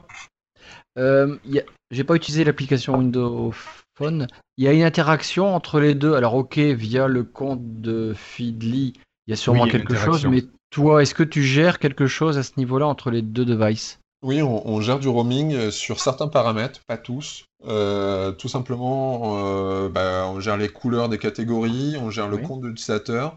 Comme ça, par exemple, là, si tu as installé l'application sur ton, sur, euh, sur ton ordi portable et que tu- derrière tu la télécharges sur ton mobile, automatiquement, tu vas être authentifié sur l'application sans même rentrer tes, tes logins parce que derrière, Ça, on, les passe en, en roaming. Tu, vas retrouver, tu vas trouver les mêmes couleurs des catégories. Par contre, on n'a pas fait tous les paramètres. Parce que certains paramètres, on estime qu'ils peuvent être différents. Par exemple, tu peux pouvoir vouloir lire différemment un article sur un mobile que sur un PC, parce que l'écran, il n'est pas de la même manière. Oui. Pas la même taille. Dis-moi. Oui. Euh, je reviens sur un point qu'on a soulevé tout à l'heure avec le, le- le toolkit. Euh, quand je vois toutes les, les grilles et, et quand tu as vu peut-être le, le toolkit euh, UWP, tu as vu le adaptive de Grid View, euh, Grid View pardon. Et t'en as pensé quoi par rapport à ton écran à toi? Euh, T'as pas tilté un petit peu du ah tiens Pourquoi il a été in- inspiré directement ou... non pas du tout pas du tout de l'utiliser. Euh, Bah, en- encore une fois, tu vois, on, on- on a testé euh, le, le toolkit euh, bah, pour sur une idée derrière euh, de, des différents contrôles, voir si on pouvait en intégrer, euh, si ça avait du sens. Mais Ouais. à l'heure actuelle, bah, nos développements étaient trop avancés au moment de la sortie du toolkit. Donc du coup, on n'a pas voulu retourner en arrière pour, euh, pour modifier, parce que pour nous, ça n'avait pas de sens de, de casser ce qu'on avait déjà fait pour refaire la même chose avec le, le toolkit. Par contre, ça Parce aura que du je sens. trouve qu'il est bien. En fait, par rapport à ce que tu as fait, c'est très bien, hein, mais quand je compare les deux, là, j'ai sur deux écrans, je le trouve mieux l'Adaptive Grid View. En, en répondant, mais après, voilà, je sais pas, c'était juste un point de vue. euh. Ok, bah, euh, on, Non, retestera. euh, vue. Oui, parce que là, c'est sûr que nous, pour l'instant, ça reste une, une view assez standard euh, derrière. quoi. C'est beau, mais c'est beau. Non, mais c'est Derrière- vraiment. euh, Parce que derrière, on a essayé aussi de gérer différents templates. Euh, bah, par exemple, si vous êtes sur la page d'accueil, euh, si vous cliquez sur euh, Accueil par défaut, on a essayé de faire une présentation des dernières actualités. Alors que si, on, euh, si vous sélectionnez les, les quatre autres qui sont en dessous, euh, plus description ou illustration, bah là, ça va vraiment être vos catégories euh, avec les articles non lus par catégorie. Du coup, on a vraiment essayé de jouer à chaque fois sur des présentations différentes pour rendre l'application très personnalisable pour l'utilisateur.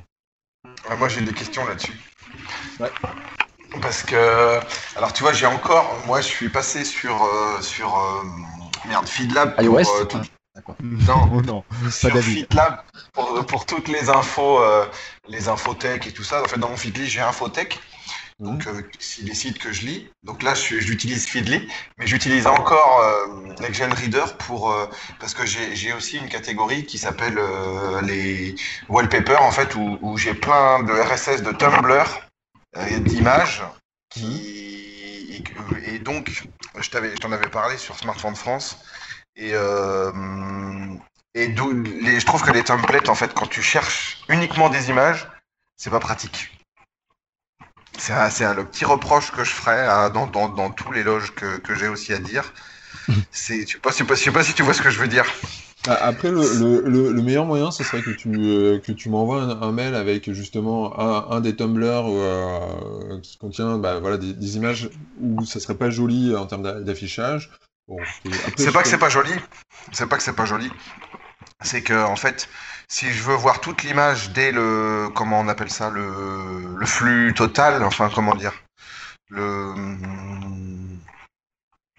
dans mon flux RSS en fait. Sans, le, sans le header, en fait, que nous on met par défaut, c'est ça? Non non non le header je m'en fous c'est voilà c'est ta, ta illustration titre plus moyenne illustration. Ouais. Donc là c'est la seule possibilité c'est titre plus moyenne illustration d'avoir la photo en entier mais elle est petite. Après quand tu passes à titre plus petite illustration la petite illustration elle est vraiment trop petite. Et en, en dernier, quand on fait que illustration, elle est méga grosse, mais par contre, il n'y a que le, le tiers du milieu de, de l'illustration. Le Ouais. du milieu. Oh putain. Mais non, mais attention, ça rigole pas là avec David. C'est chaud, hein Putain. Mais du coup, je peux pas voir ma photo tout de suite dans le flux. Il faut que je clique trois fois pour aller voir la photo en fait dans l'article. C'est con, hein, mais euh... Ouais, mais. euh, Ouais, je t'enverrai un truc. ce- Cela, du coup, là, t'es sur la page d'accueil, c'est ça? Non, je suis dans mon flux. euh, Donc là, là t'es d'accord, donc t'as pris ton flux, ouais. Et, mais, et après, pour toi, le template euh, juste illustration, ça répond pas à. Non, parce qu'on voit pas la photo en entier. Ouais, mais vois, en fait, moi, mon, mon- mon but, c'est que je cherche des wallpapers pour mon téléphone, tu vois. Donc, Après, si je vois pas la photo. Ouais, mais le, le truc aussi, le problème, c'est que euh, euh, on est forcément obligé de tronquer la photo à un endroit si on veut remplir le cadre entièrement. Parce que si on tronque pas la photo, euh, bah derrière, euh, il va y avoir du blanc autour à forcément à un endroit donné, quoi. Non, mais je m'en fous, moi, avoir des photos, euh, juste avoir les photos, même s'il y a du blanc, en entier, euh, à défiler, directement du flux, quoi. Ça ferait moche. Bah, Bah ouais, mais moi, bah ouais, c'est con, hein, non, mais c'est hyper spécialisé ce que, je, ce que je dis là. Mais c'est le seul truc qui m'empêche de passer pour, euh, pour ça. Il existe un in-app purchase à 700 euros. Je développe pour toi pour, pour une journée. Non, non, je réclame rien, je dis, oh, je sais pas, il y a peut-être d'autres gens qui Après, euh, de toute façon, nous, on est hyper preneurs de tous les retours parce que on a essayé de concevoir le, le plus générique possible pour, pour cibler euh, le plus d'utilisateurs possible. Et maintenant, euh, on, est, c'est on, spécifique. on est hyper à, à l'écoute de tous les retours pour aussi penser à des cas qu'on a, bah, qu'on- auxquels on n'a pas pensé nous. Et... Ça, tu peux pas penser, ouais. ça c'est sûr. bah, s'il peut Mm. penser. Mais, a- Non, mais après. pas la bêtise de David. euh, Après, voilà, en- envoie-moi un email avec, euh, avec des, des- des screenshots pour vraiment illustrer le problème, le, le, le Tumblr en question, et voir si nous, euh, bah, ça peut rentrer ou pas dans l'application. Après, je Ouais. t'avoue que bah, le, le fait quand même de, de remplir la liste entièrement, c'est quand même esthétiquement plus joli pour l'utilisateur euh, derrière, quoi. Et, et c'est pour ça qu'on l'a fait de cette manière. Après, je sais pas si les images sont beaucoup tronquées. euh, euh, enfin, sont beaucoup rognées ou pas. euh, Enfin bon, on en, on en discutera ensemble encore. Ouais, ça marche.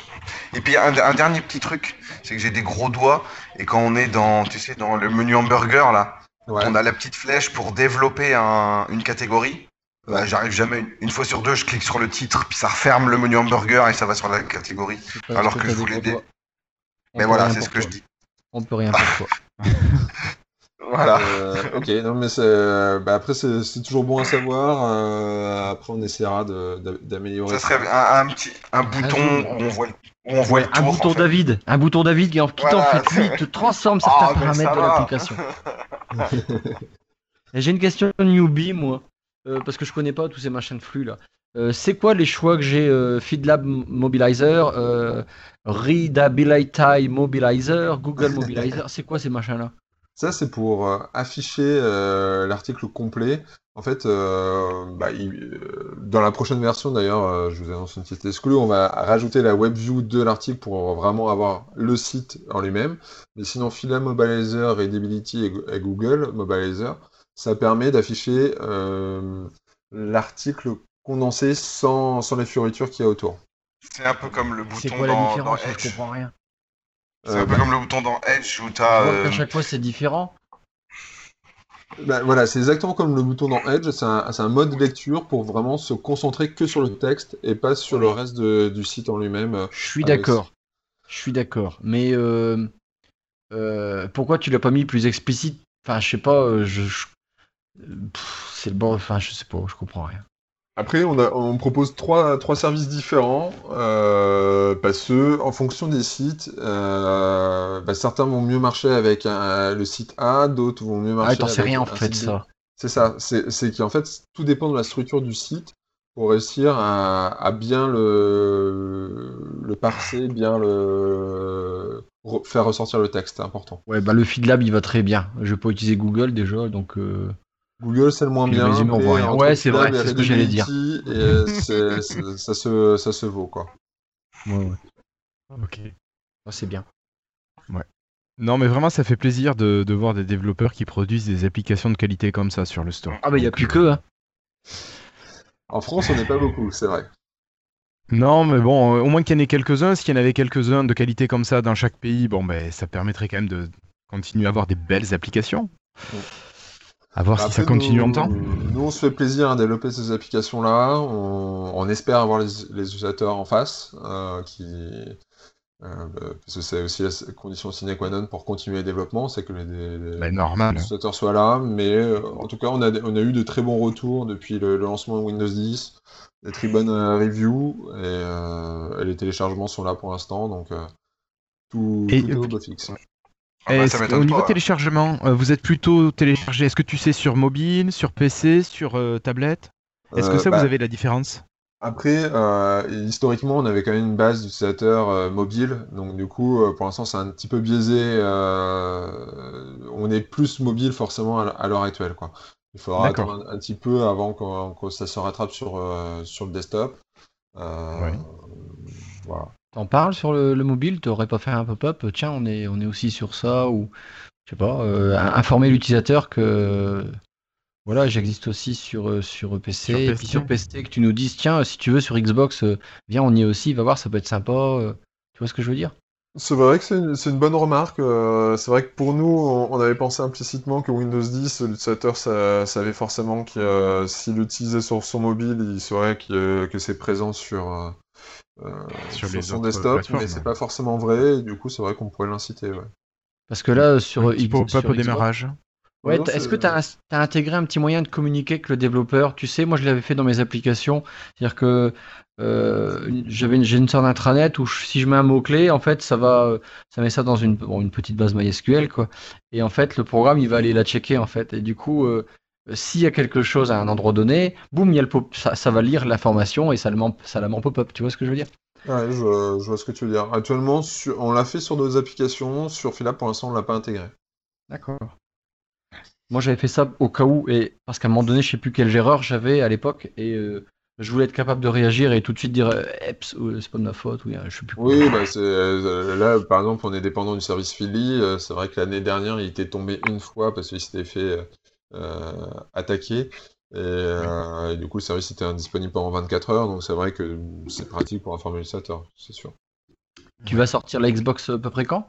La version Xbox? Euh, pour l'instant, pas de date euh, sur ça encore. Euh, faut qu'on nous on, on fasse les tests sur Xbox, voir comment ça rend. Parce qu'après c'est vrai qu'on a eu des retours bah, de euh, de d'autres développeurs euh, qui sont déjà passés par la case Xbox et ça demande euh, parfois un petit peu de temps à bien l'adapter quoi. Oui, parce Donc, que le- euh, la dimension n'est pas du tout la même, beaucoup plus petite. Euh, bah, il peut y avoir ça, puis aussi l'usage euh, manette, euh, en fonction des contrôles qu'on a insérés, bah, voir si tout fonctionne bien derrière, parce qu'on a quand même certains con- custom controls, et ça en général sur Xbox, ça passe pas forcément super bien. Quoi. Mm. Donc euh, pour l'instant, je, je préfère ne pas annoncer de date pour éviter des déceptions. Par contre, euh, on continue de- des mises à jour importantes sur, euh, Windows 10 euh, mobile et PC, avec une voilà, qui va sortir entre demain et, lundi en fonction de, nos derniers tests. Et puis une mise à jour un petit peu plus importante dans, quelques semaines avec un mode offline complet. D'accord. Et sinon, au niveau personnel, quel appareil est-ce que tu utilises toi en mobilité? Quel smartphone tu as? Et ben, je fais encore partie des, des rares à avoir un, un Windows Phone euh, 10 et c'est le Lumia 950. D'accord. Non, attends, des rares, attends, j'ai commandé un 950 XL hier. Ah oui. oui, non, mais ça, il t'es le dernier, t'es le dernier. il y avait Ouais, eu je suis un le so- dernier. D'ailleurs, Il tu, y avait euh, eu tu un chose. sur la, sur Ah, la une communauté ça, Guillaume Oui, le sondage, moi j'ai répondu que de toute façon je reste Lumia. hein. Bah, le, le sondage, quand même, bon, il y avait encore euh, pas mal de développeurs sur, euh, sur Windows Phone, mais euh, déjà beaucoup étaient passés sur euh, iOS et Android, et on, on est beaucoup à se poser la question. hein, quand je vois, par exemple, normal, euh, malheureusement. aujourd'hui, il y a encore euh, Boursorama qui a envoyé un email annonçant euh, la fin de, de leur euh, application euh, Windows Phone, bon bah c'est c'est dommage quoi. C'est clair.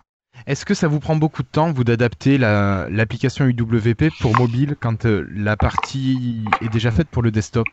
Pas du tout. C'est euh, en fait euh, pour nous le mobile c'est la version étroite De du base. desktop, Ouais. avec quelques petites adaptations quoi. Mais c'est c'est pas c'est pas très long parce que nous notre application Windows 10 on la pense déjà tactile.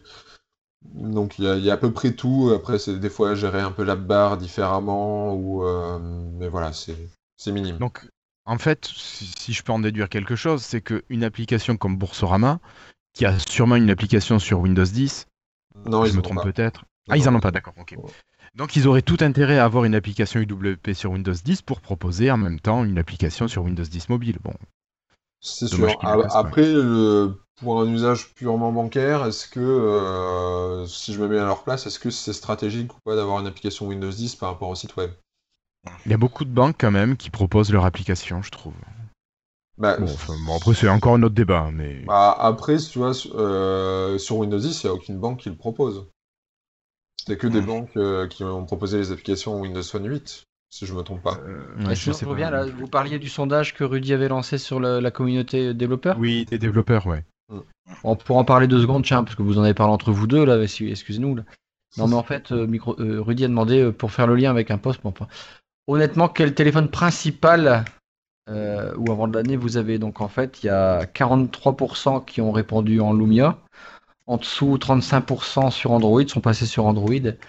Et euh, iPhone à 19%. Le reste, c'est euh, Le HP Elite X3, il y a, Oh, il y Windows des autres Phone, les anciens, Ouais. quoi. les autres marques. Bien que- après, Ça fait quand même presque 45% qui est encore euh, là-dessus.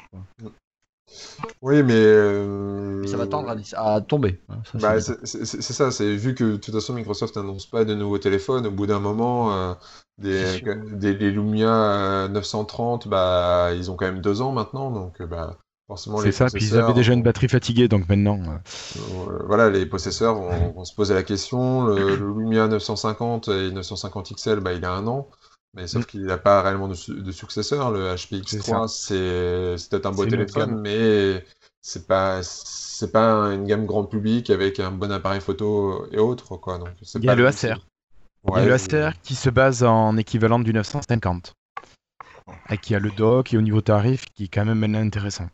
ouais, je sais pas, moi je suis pas vraiment pour la marque Acer, mais Ben, mais j'ai j'ai hésité, moi. J'ai vraiment hésité entre le Acer et le Jet Primo et le, le 950 XL.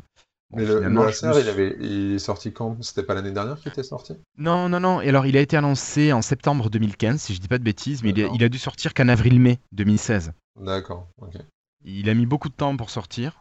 Et bon, c'est vrai que c'est dommage qu'il n'y ait pas Florian Chavry qui soit là, mais lui, il a eu en test, il a, il a trouvé vraiment super intéressant, même au niveau des photos, il a un rendu qui est sympa. Pour un smartphone, il fait des photos, des photos qui sont sympas. Après, voilà, moi j'ai vraiment hésité, je me suis dit, bon, allez, il va peut-être y avoir encore un peu de support de la part de Microsoft. C'est peut-être un espoir vain, je, je dois être naïf quelque part. Non, mais Ouais, tu bon, recevoir une caisse de champagne avec ton téléphone pour le dernier Euh, utilisateur. à choisir ça. entre. Je me réveille. Euh, J'avoue qu'à choisir entre Acer et, euh, et Microsoft, euh, je partirais plutôt sur les Lumia euh, par sécurité euh, au niveau du suivi. C'est ce que euh. j'ai fait. Ouais, ouais, non, mais voilà, je- j'avoue que les fabricants tiers, encore HP, tu vois.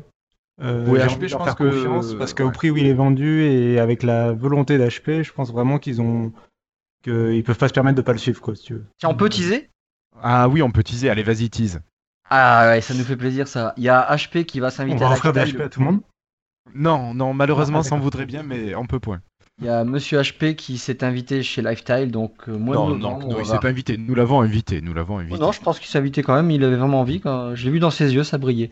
Et euh, donc, on va avoir une émission avec euh, un, un gars de chez HP qui va venir nous parler de, bah, de leurs nouveaux produits. Euh, De toute donc, la gamme, euh, ouais. Ça va être super sympa parce que bah, c'est la première fois qu'on va voir un C'est quand, même, fabricant. euh, c'est quand même le fabricant qui croit le plus en Windows Phone à l'heure actuelle, quoi. C'est ouais. HP qui vient? Nous Ah, demande Aurélien. c'est Monsieur Damien Lègre. D'accord, et qui, qui était au Microsoft Experience. Tout à fait, ben, c'est là qu'on a pu discuter un petit peu. Ok, bon, ben super, merci beaucoup Aurélien.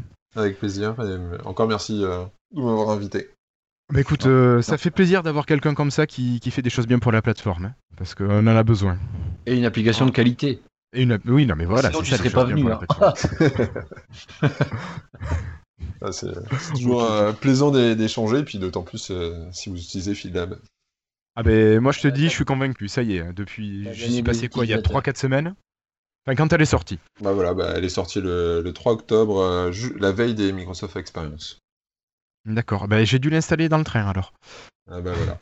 Et puis euh, on est d'ailleurs inscrit au, au fameux concours aussi HP Continuum, dont les résultats devraient tomber incessamment sous peu. D'accord. Je savais pas qu'il y avait un concours. Si, si, moi j'avais vu passer ça. Ouais, il avait été annoncé sur la communauté. Mais j'espère que Mm. oui, mais bon. J'espère que tu vas, tu vas remporter quelque chose. On verra, en tout cas la- l'application fonctionne également en mode Continuum.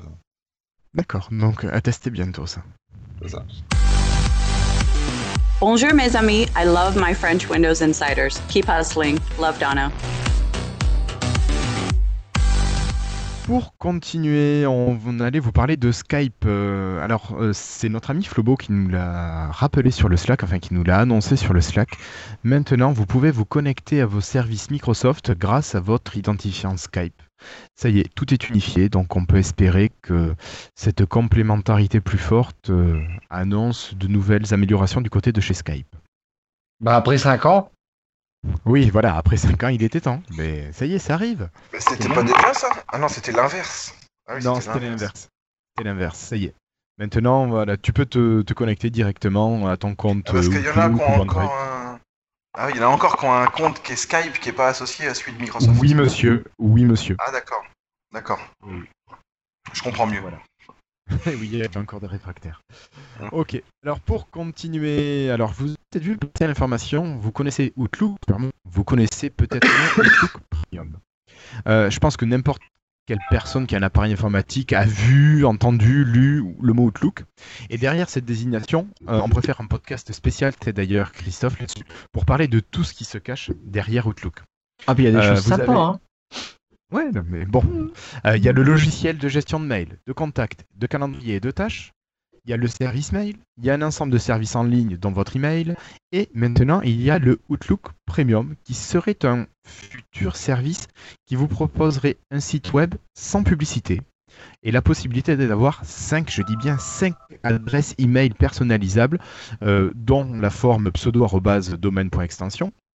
Et euh, tout ça, ça serait euh, pour vous faire débourser la somme modique la première année de 20 dollars. Et alors, euh, pour ça, ben, pour 20 dollars, vous avez juste ça, c'est 5 emails personnalisables et pas de publicité. Euh, ça, c'est encore, c'est que la première année, parce que les années suivantes, ça sera 50 dollars. Bam. On peut se demander vraiment quel est l'intérêt de ce service. Alors, bon, d'avoir un email personnalisable, je ne sais pas si c'est le cas aux États-Unis, mais en France, euh, on peut avoir le service en achetant tout simplement un nom de domaine chez un hébergeur. Et généralement, tout ce qui est service euh, mail est quasiment offert avec le, le nom de domaine. Donc, je vois pas Mais- trop quel est l'intérêt. Ouais, alors juste, euh, si je peux me permettre. euh, Permets-toi, permets-toi, Cassim. Bah, sur l'intérêt. Euh, Enfin, pour moi, il y a deux choses. Soit, bah, déjà, ça te permet de peut-être d'accéder facilement. Enfin, c'est un truc tout en un. en gros, t'as pas besoin d'aller chez OVH ou quoi. T'es es habitué à être chez Microsoft. Bah, tu- hop, tu peux directement. Peut-être que l'interface sera plus propre. L'interface sera, voilà, tu vois, sera plus peut-être plus simple pour un pour un particulier ou quelqu'un qui veut se Oui, lancer. mais, de- mais pourtant, le particulier n'est plus la cible prioritaire de Microsoft. non, mais c'est ou pour ça le, que c'est pas le jeune professionnel plutôt.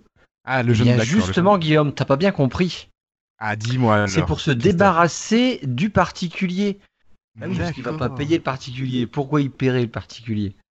Donc, C'est ça, euh, juste pour son email. Et donc en fait, Mais, c'est pour euh, concurrencer Office 365 et puis euh, voilà. Bien quoi. sûr.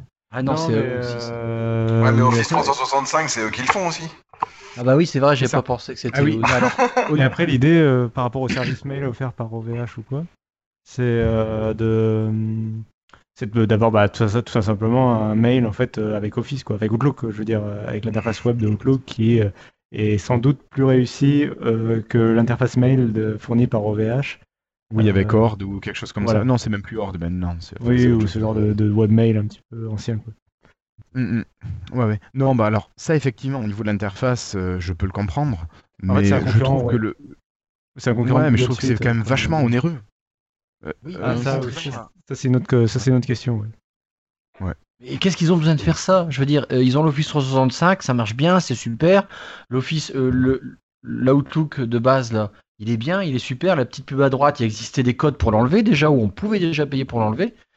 Euh, ouais, moi je comprends pas. Qu'est-ce qu'ils veulent faire là? Euh, Je les comprends plus, mais mais je sais pas. Donc, ça, de toute façon, l'offre premium, pour l'instant, elle n'est accessible qu'aux personnes qui ont switché vers le nouveau compte euh, euh, Outlook, ce qui n'est pas le cas encore de tout le monde.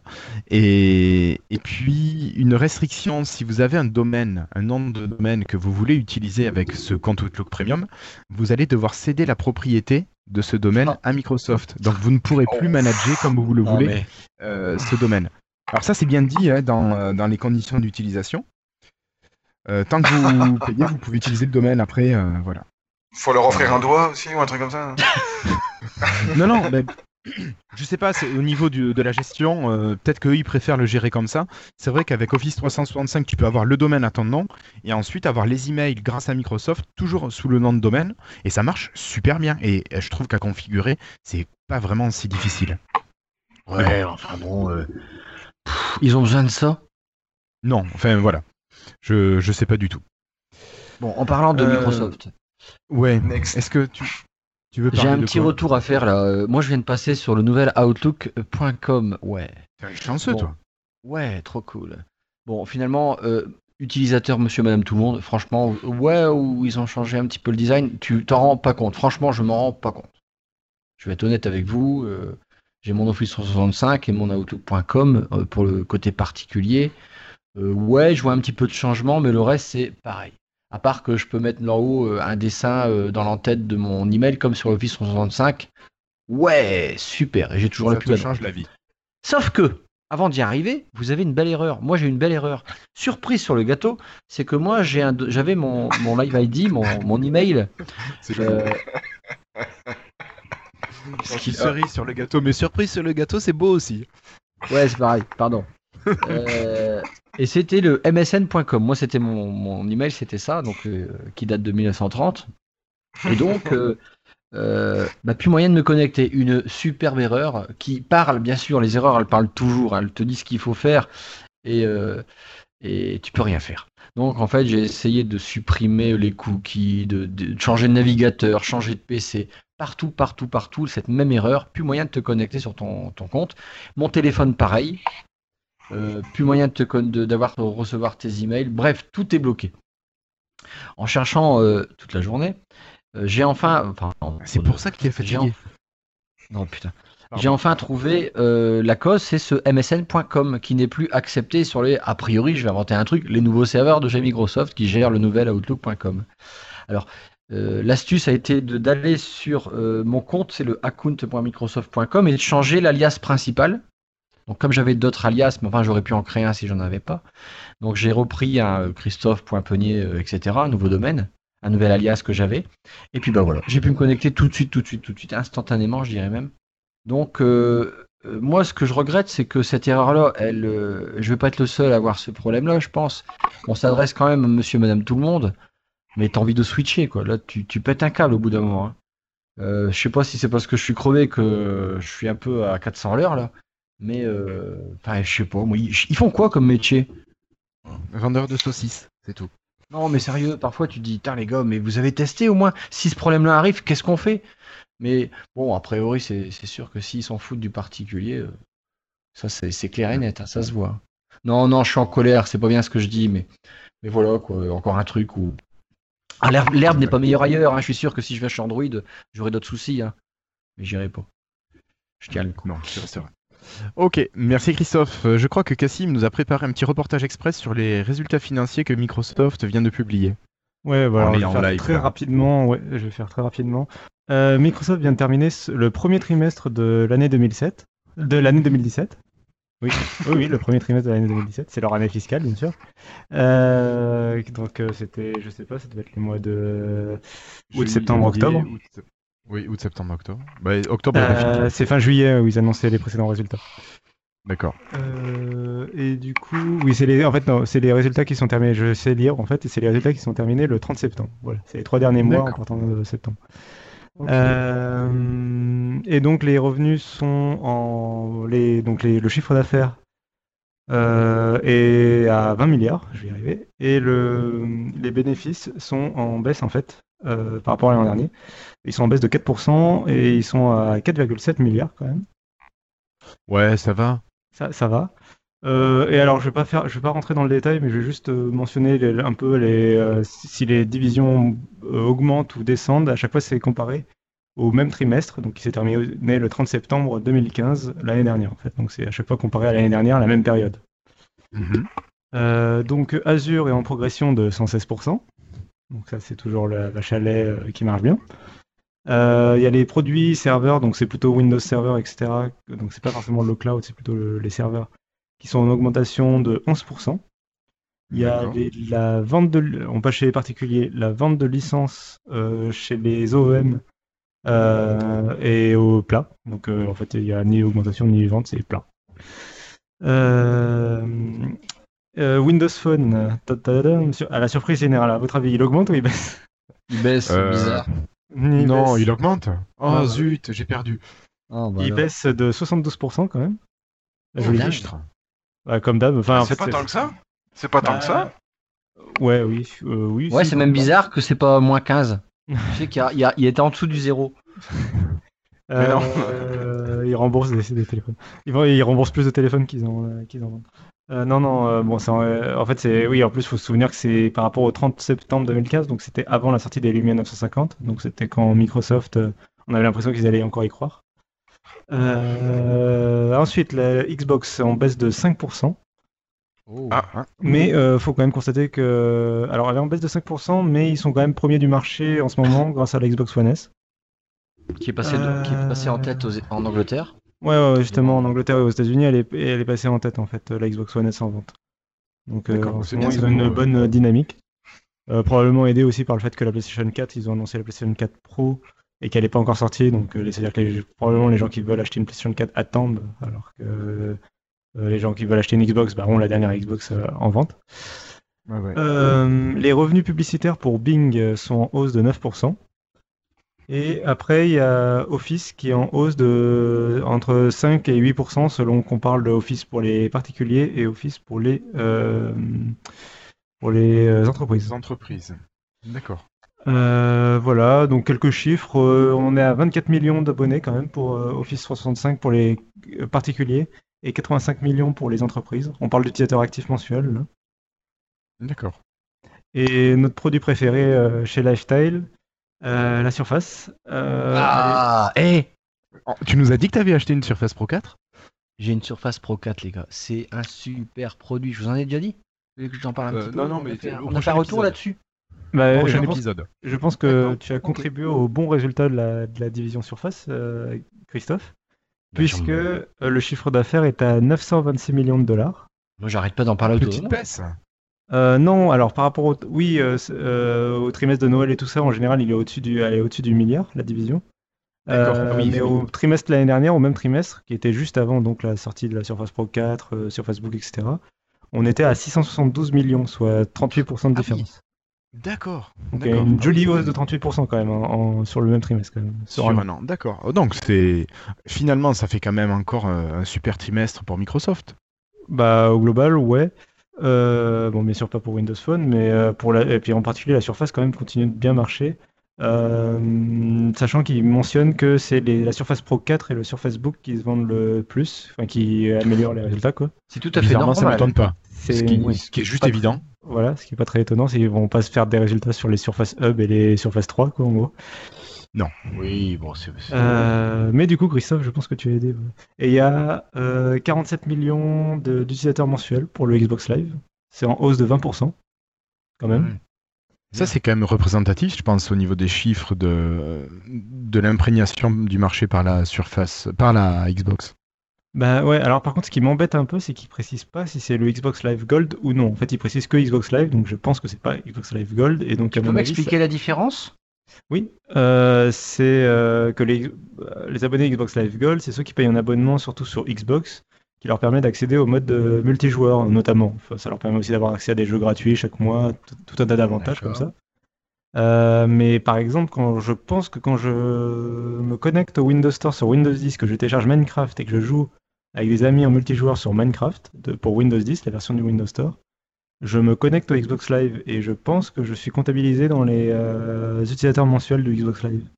D'accord. Euh, de même, Et si oui, je donc- partage des choses sur l'application Xbox de Windows 10, par exemple, tu vois, des screenshots ou quoi, je pense que je suis comptabilisé. D'accord. Donc auquel cas, ça ferait pas énormément. Enfin, je suspecte d'être d'être comptabilisé. Sinon, il préciserait Xbox Live Gold, je pense. Bah après, ça fait pas. Bah après, il faut comprendre aussi que sur PC, euh, les joueurs vont pas se précipiter pour l'application Xbox euh, par rapport à Steam, etc. Donc, euh, euh, ça reste un bon résultat quand même. Ils sont en progression de 20%. euh, ça avance lentement. Ça, ça avance lentement, mais sûrement. Même, enfin, 20%, c'est quand même une jolie augmentation. Oui, oui, c'est une belle augmentation. Oui. Donc euh, voilà, après ils vont continuer à améliorer l'intégration Xbox. Tu vois, peut-être la- l'arrivée des jeux que tu peux acheter sur les deux plateformes, là, bon, va peut-être aussi améliorer. Ouais. Ouais. Euh, voilà, et je terminerai avec la LinkedIn euh, qu'ils ont racheté euh, il y a quelques mois, enfin qu'ils ont annoncé, le- dont ils ont annoncé le rachat il y a quelques mois. Euh, là, ils ont annoncé qu'ils prévoyaient euh, de clore l'acquisition, euh, puisqu'ils doivent encore avoir l'approbation de certains organismes, notamment au niveau européen. Ils veulent conclure l'acquisition dans les trois prochains mois, donc au prochain trimestre en fait. Pour Noël, LinkedIn est dans la poche de Microsoft. Pour Ok. les résultats financiers. Merci beaucoup, Cassim. Eh bien, écoute, après des résultats financiers, moi, je te propose de partir dans l'expectative et de nous parler d'une conférence à la fin du mois, le 26 octobre, même euh, semaine prochaine. Ouais, ça va être un peu plus intéressant. Euh, Ah oui, je pense. Que la- les résultats financiers. Euh, oui, ils ont annoncé, on, on le suspectait depuis un petit moment, et ils l'ont annoncé officiellement. Donc c'est un événement Windows 10 le 26 octobre.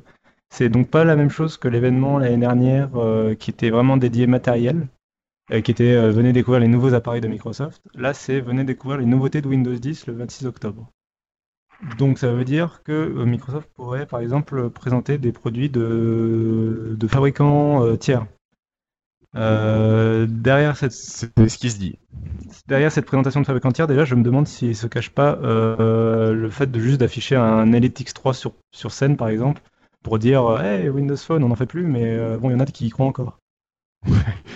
Ou pour euh, peut-être plus intéressant présenter euh, une éventuelle euh, bracelet, un éventuel bracelet connecté développé par un fabricant tiers qui utiliserait Microsoft Elf. Par exemple, une Microsoft Band 3 rebrandée au nom d'un autre fabricant, mais Voilà. par Ça exemple. pourrait être aussi le cas. On verra ça. Ce, ce dont on est plus certain, c'est qu'il y aurait des annonces du côté de Surface et du côté de Xbox. Euh, je vais commencer par Xbox, qui est le moins intéressant. On finit par le plus intéressant, la Surface. Euh, Xbox, en fait, c'est juste qu'on, il y a des euh, managers de Xbox, notamment Major Nelson, qui ont annoncé qu'ils seraient présents sur place à, à l'événement. Donc, a priori, il y aura, ils parleront de la Xbox. Après, est-ce qu'ils annonceront vraiment des nouveautés? On ne sait pas. Ce sera peut-être juste pour pré- représenter la Xbox One S, le Xbox Play Anywhere, tout ça, Windows 10, machin truc, tout ça. Euh, ou, ou pour peut-être présenter le côté gaming des produits, des prochains produits Surface, c'est aussi possible. la Scorpio. euh, on ne sait pas exactement. Là, la Scorpio, euh, il pourrait en reparler, ouais. Mais euh, ça me semble malvenu d'en parler maintenant, alors qu'il pourrait en parler à l'E3, euh, qui sera dédié aux jeux vidéo. Puis ça me paraît peut-être trop tôt pour un produit qui sortirait fin, fin 2017, donc je sais pas. Mais c'est possible. Euh, après, donc, ils vont, et a priori, ils parleront de la Surface. Bon, là, on s'en en sait un peu plus. Donc, il s'agirait normalement de la présentation du Surface All-in-One, le PC de bureau Surface, euh, dont on avait déjà parlé dans l'émission. Euh, D'après les rumeurs, on... alors déjà, on a déjà vu le clavier et la souris qui seront vendus avec, qui seront en fait des claviers et souris euh, qui sont déjà en vente chez Microsoft, qui sont les claviers design en fait. Alors, le clavier est une copie conforme de ce que fait Apple avec ses Mac. Et la souris, je ne saurais pas la décrire. Mais en gros, bon, donc c'est des produits qui existent déjà chez Microsoft et qui seront en fait juste euh, recolor- euh, euh, remis une nouvelle couleur un peu grise aux couleurs de la surface en fait. Euh, pour être vendus. C'est un peu comme ce que Microsoft avait fait avec la souris, vous savez, la souris qui se plie, euh, Oui, oui, oui. qui, qui avait été Arc ressortie, voilà, qui était, re- voilà, c'est ça, qui était ressorti en, en Surface Edition. Donc là, ce sera un peu la même chose. Et Bluetooth. Oui, probablement. ouais. Et donc le Surface All-in-One, donc ce serait un PC euh, dédié, plutôt orienté vers la créativité, puisqu'il aurait un écran tactile de 27 pouces qui se glisserait, qui deviendrait un- enfin vraiment un chevalet qu'on pourrait adapter, voilà, on pourrait faire glisser devant nous euh, pour l'avoir à plat comme une tablette graphique, et on dessinerait au stylet avec. Euh, il y aurait aussi une question, d'après les brevets de, de Microsoft, il y aurait peut-être la question d'un PC qui serait modulaire, où en fait euh, l'écran se poserait sur une base en fait. Euh, c'est la base euh, qui serait en dessous du pied du coup et pas à- chez, dans, dans les Mac le- le- le- la machine est à, à l'intérieur de l'écran. Là ce serait sous l'écran en fait. Et cette base en fait pourrait être modulée, changée en fait. Euh, ça permettrait peut-être aussi, peut-être à l'avenir, de changer son Surface All-in-One sans changer l'écran 27 pouces. D'accord. Euh, Tactile, donc il doit commencer ouais. à être un petit peu onéreux. Bah oui, voilà, et puis euh, niveau écologie et tout, euh, si on pouvait peut-être éviter de changer d'un écran tous les deux ans, euh, sachant que l'écran 27 pouces marchera très bien euh, pendant très longtemps, euh, ce serait pas forcément une mauvaise idée. Euh, voilà, euh, on n'en sait pas encore beaucoup, je pense qu'on n'en sait pas beaucoup plus de, de trucs vraiment, euh, disons, sûrs. Euh, donc on Écoute, on a de 6 voir. jours à attendre. Bah, c'est ça, quoi, on C'est verra ça. la semaine prochaine. Oui, et puis moi je vous propose d'en reparler euh, samedi 29 à, à Podren. Ça pourrait être l'occasion de faire le point et puis d'en parler avec les, les collègues podcasteurs qui seront là-bas. Si vous êtes d'accord, monsieur Cassim, monsieur David. Bah oui, Yes. Bah, l'année dernière, l'année dernière, tu vois, à chaque fois c'est autour de Podren quand même, parce que l'année dernière on avait fait le podcast euh, à Podren, c'était pour euh, parler des rumeurs avant le, C'est avant ça. l'annonce. C'est ça, exactement. Ok, ben merci beaucoup Cassim. Donc on attend l'annonce du 26 avec impatience. Euh, Christophe, Ouais. nous qui restons quand même des gros amateurs de Microsoft, Ouais. il n'y aurait pas moyen de faire quelque chose Des gros fans, tu veux dire des, des gros fans, ouais. Ouais, on est Des des adeptes, quoi. gros gros fans. Et du coup, Microsoft s'est dit, écoutez, il y a la Vital qui est en France. C'est vraiment les derniers qui sont là. On va essayer de faire quelque chose pour eux. Euh, mais d'abord, on va s'attaquer plus au marché de l'Est, donc on se rapproche. Alors en fait, Microsoft il travaille sur un programme pour les fans. C'est-à-dire que ça va être destiné aux personnes exactement comme nous. C'est- pas pour ça qu'on n'a pas le droit de râler, hein, vous avez remarqué. Euh, et en fait, pour faire partie du programme, bah voilà, il faut, euh, euh, il faut être sélectionné pour euh, tous notre partage dans la communauté. Ça me fait un peu penser au MVP, tu vois, tu vois, ce- ce Oui, moi aussi, ça me faisait penser à ça. ouais. Ça, ça fait un MVP low cost. Mais non, mais non, on va voir que en fait c'est assez sympa. Donc il faut être sélectionné et puis on va a priori avoir des liens avec les gars de chez Microsoft, donc les employés, les PM, euh, je pense, ou en dessous, j'en sais rien. Donc avoir des informations en direct de, de ces gens-là. Donc là j'imagine que c'est une sorte de mailing list comme je connais dans d'autres programmes. Oui, Euh, ou après on peut avoir directement les emails pour converser euh, en privé. Mais là je y crois un peu moins qu'il y a du privé quand même. On pourrait avoir des, des conférences Skype avec, avec des gars de chez Microsoft, comme dans certains programmes que je connais. Euh, Que tu ne citeras pas. Que je ne citerai pas. Mais en fait, voilà. Bon, déjà jusque-là, bon voilà, c'est un peu ce qu'on pourrait connaître dans certains programmes euh, de développeurs. Eh bien, en fait, ça va encore un petit peu plus loin. Euh, on pourrait en fait nous prêter du matériel. Donc, en fait- ou alors, ou- pardon? Du matériel de test, parce qu'il faut le Bah, rendre. Oui, bien sûr, du matériel. On prêtait un matériel de test. euh, ben, ça me fait pas, ça, ça me fait penser un petit peu au programme qu'il y a pour les blogueurs, ça. ou, ou des partenaires aussi. Et puis, on peut encore aller plus loin. On nous filerait quasiment aussi une licence Office 365 qui serait valable le temps de notre, euh, de notre sélection, on va dire, de notre, euh, je sais pas comment on peut appeler ça. Oui, de sélection. Ça me fait aussi penser à certains autres programmes que je connais très bien. MSDN. Par exemple, ouais, non, mais même, on a aussi un Office 365. On pourrait être aussi invité à des, à des événements de chez Microsoft, comme un peu euh, le sont certains blogueurs euh, sur Paris. Et Ou puis, les MVP aussi, à Seattle. les MVP aussi, mais ouais, ouais, un, un petit peu moins parfois, mais ça dépend. Euh, et après, en fait, tous les retours que nous faisons sur euh, bah, nos blogs, etc., les communautés, eh bien, Microsoft les mettra en avant. Euh, ça vous donne envie, juste pour, ma- pour l'instant? Ouais, bon, passons, continuons. Je vais pas votre avis. Allez, continuons. Allez, imaginons, là, tu veux t'inscrire, donc ben ouais, C'est ça, ouais, c'est ça. un- Ouais, Moi, ouais, ça me mais- tente, allez, je veux le faire. Ouais, pour les Américains. Eh bien, écoute, écoute, pour l'instant, Microsoft. Alors, écoute, je vais te citer des, des pays parce que c'est pour la République tchèque, pour la Slovaquie, pour la Russie, la Serbie, la Pologne, la Hongrie, la Grèce.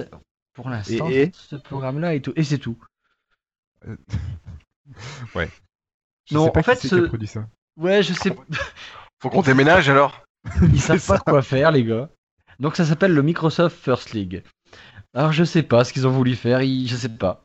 Ah, c'est pas mal, mais c'est un- ça existe, tout ce que je vous ai cité là, j'aurais pu mettre un nom avec autre chose que Microsoft First League. hein. Donc je sais pas ce qu'ils ont voulu faire là, j'en sais rien. Qu'est-ce que vous en pensez? Mais sur le Franchement, principe, je dis pourquoi pas. Pourquoi pas, ça peut être sympa.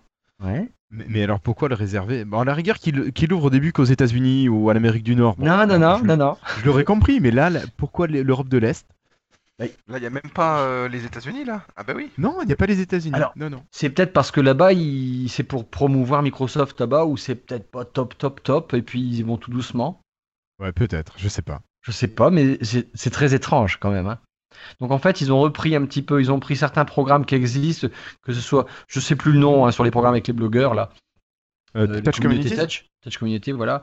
Les trucs de un petit peu d'MVP, et puis tu prends ça, tu fais un shaker avec, et puis euh, ploum, Microsoft League, First League. Voilà, donc écoutez, c'est c'est tout nouveau, ça vient de sortir. Pourquoi pas, c'est bien. Aurélien Oui. Oui. Oui, si tu veux. Euh, Ah oui, Aurélien, pardon, j'avais pas vu le message. c'est ju- C'est juste pour vous dire euh, bonsoir, parce que là, du coup, moi, je vais, je vais devoir y aller parce qu'il commence à, à se faire tard et j'ai quelques obligations, mais encore merci pour la- pour l'invitation. Ben, merci à toi d'avoir été présent et puis euh, encore merci pour ton travail. Vraiment, ça fait plaisir. Et puis, euh, n'hésitez pas, euh, si vous avez des feedbacks sur FieldLab, on, on est toujours preneur pour continuer à, amé- à améliorer l'application. Ok, ben ça, marche. Merci, Merci, Aurélien. Aurélien. Au Allez, plaisir. au revoir, à très bientôt. Ciao. À bientôt. Merci Cassim. Alors donc euh, je vous disais, on va vous parler d'une euh, conférence qui aura lieu le 2 novembre à New York. Et cette fois-ci, ce sera un événement Office. Donc on va être plus sur du software. Satya Nadella et le responsable de la branche Office seront sur scène pour discuter du changement de la nature de la collaboration.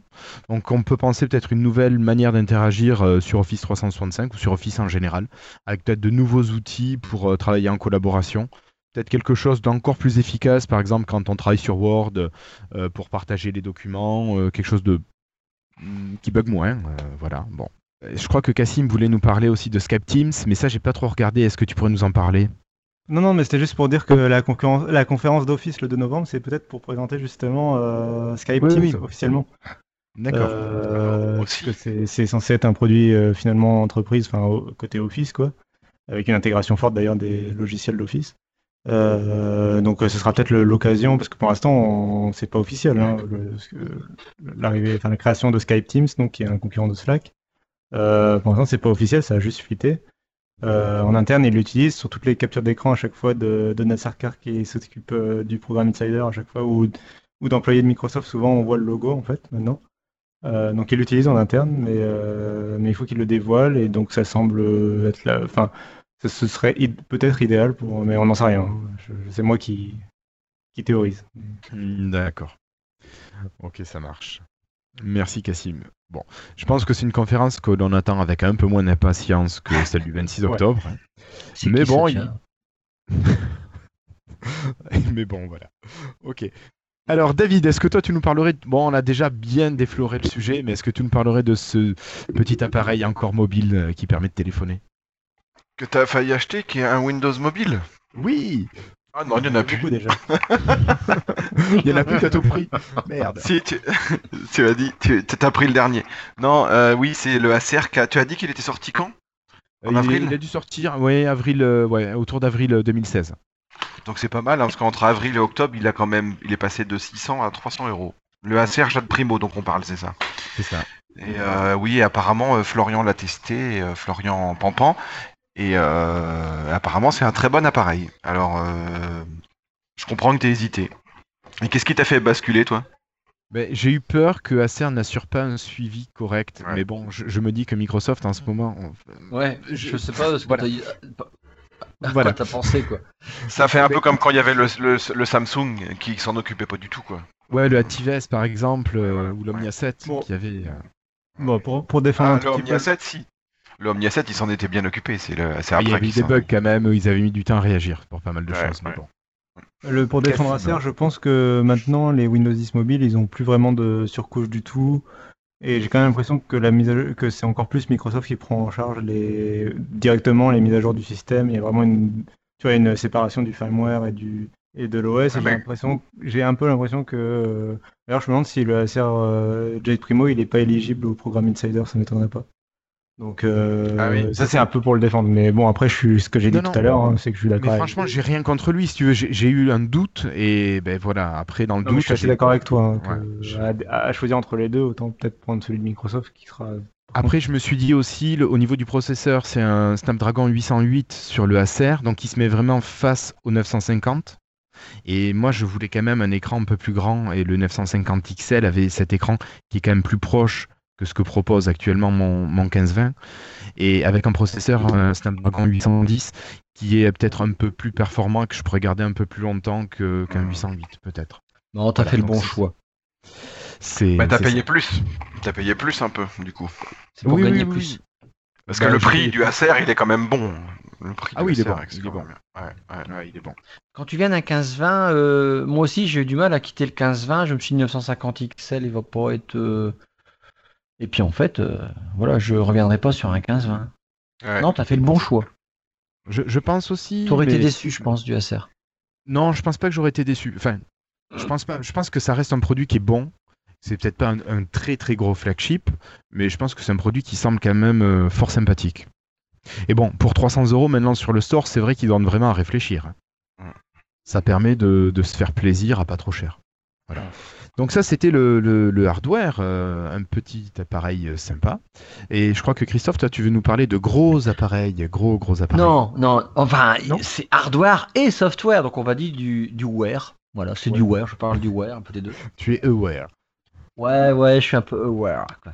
C'était une petite précision suite à ce qu'on avait discuté au Microsoft Experience, enfin au podcast qui était qu'on a enregistré à Paris, au niveau euh, sur le sujet que Microsoft implémentait des data centers en France. Euh, et notre ami euh, et membre de Microsoft Company, Nicolas Claire, euh, m'a apporté une petite précision que je vais vous, vous dire à ce, à ce propos des data centers. Euh, donc, parce que on- j'ai pas été clair. Euh, une région, en fait, quand on parle d'une région euh, sur euh, Azure, ça correspond en fait à une zone de déploiement de nos applications ou d'un service. D'accord? Donc on va parler de l'Europe de l'Ouest, de l'Europe du Nord, des États-Unis, enfin le centre des États-Unis, etc. Une région, comme je viens de vous dire, elle est décomposée en deux ou plusieurs data centers physiques. Donc là, je parle de vraiment des bâtiments et de tout ce qu'il y a dedans. Donc c'est la structure qui va être qui peut être séparée, mais qui peuvent être considérées comme un tout au sens euh, réseau.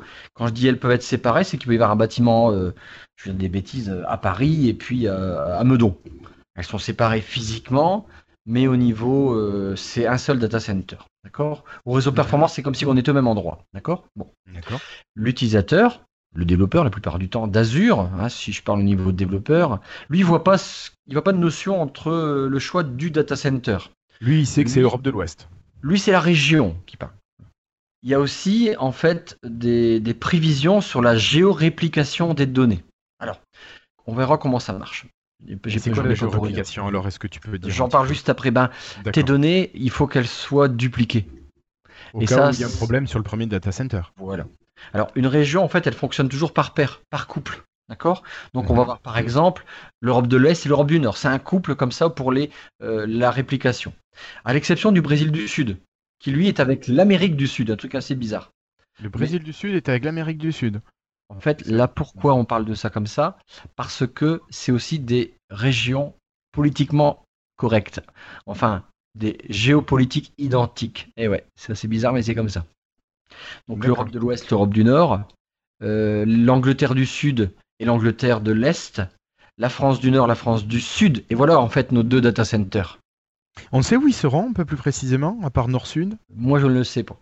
D'accord. la réplication des données, euh, par exemple, enfin peu importe, pour une base de données, eh bien, euh, elle va avoir lieu dans le même data center. D'accord Ok. Indirectement dans la même région. Et euh, quand un- si on active en fait de la géoréplication, c'est-à-dire que si toi le développeur, tu veux dire, moi je veux que ce soit géorépliqué, euh, eh bien, ça sera dans la même région qui est Appéré que je vous disais juste au-dessus. Appéré, en France fait, du Nord, France du Sud. géopolitiquement pareil. On est dans les mêmes zones juridiques en fait. Juridiques. pardon. D'accord. On a deux data centers aussi. En fait, on a quand même qu'une région. Donc voilà le petit, le petit, la petite chose que Nicolas voulait nous, nous souffler à l'oreille. Et qui n'est pas inintéressant.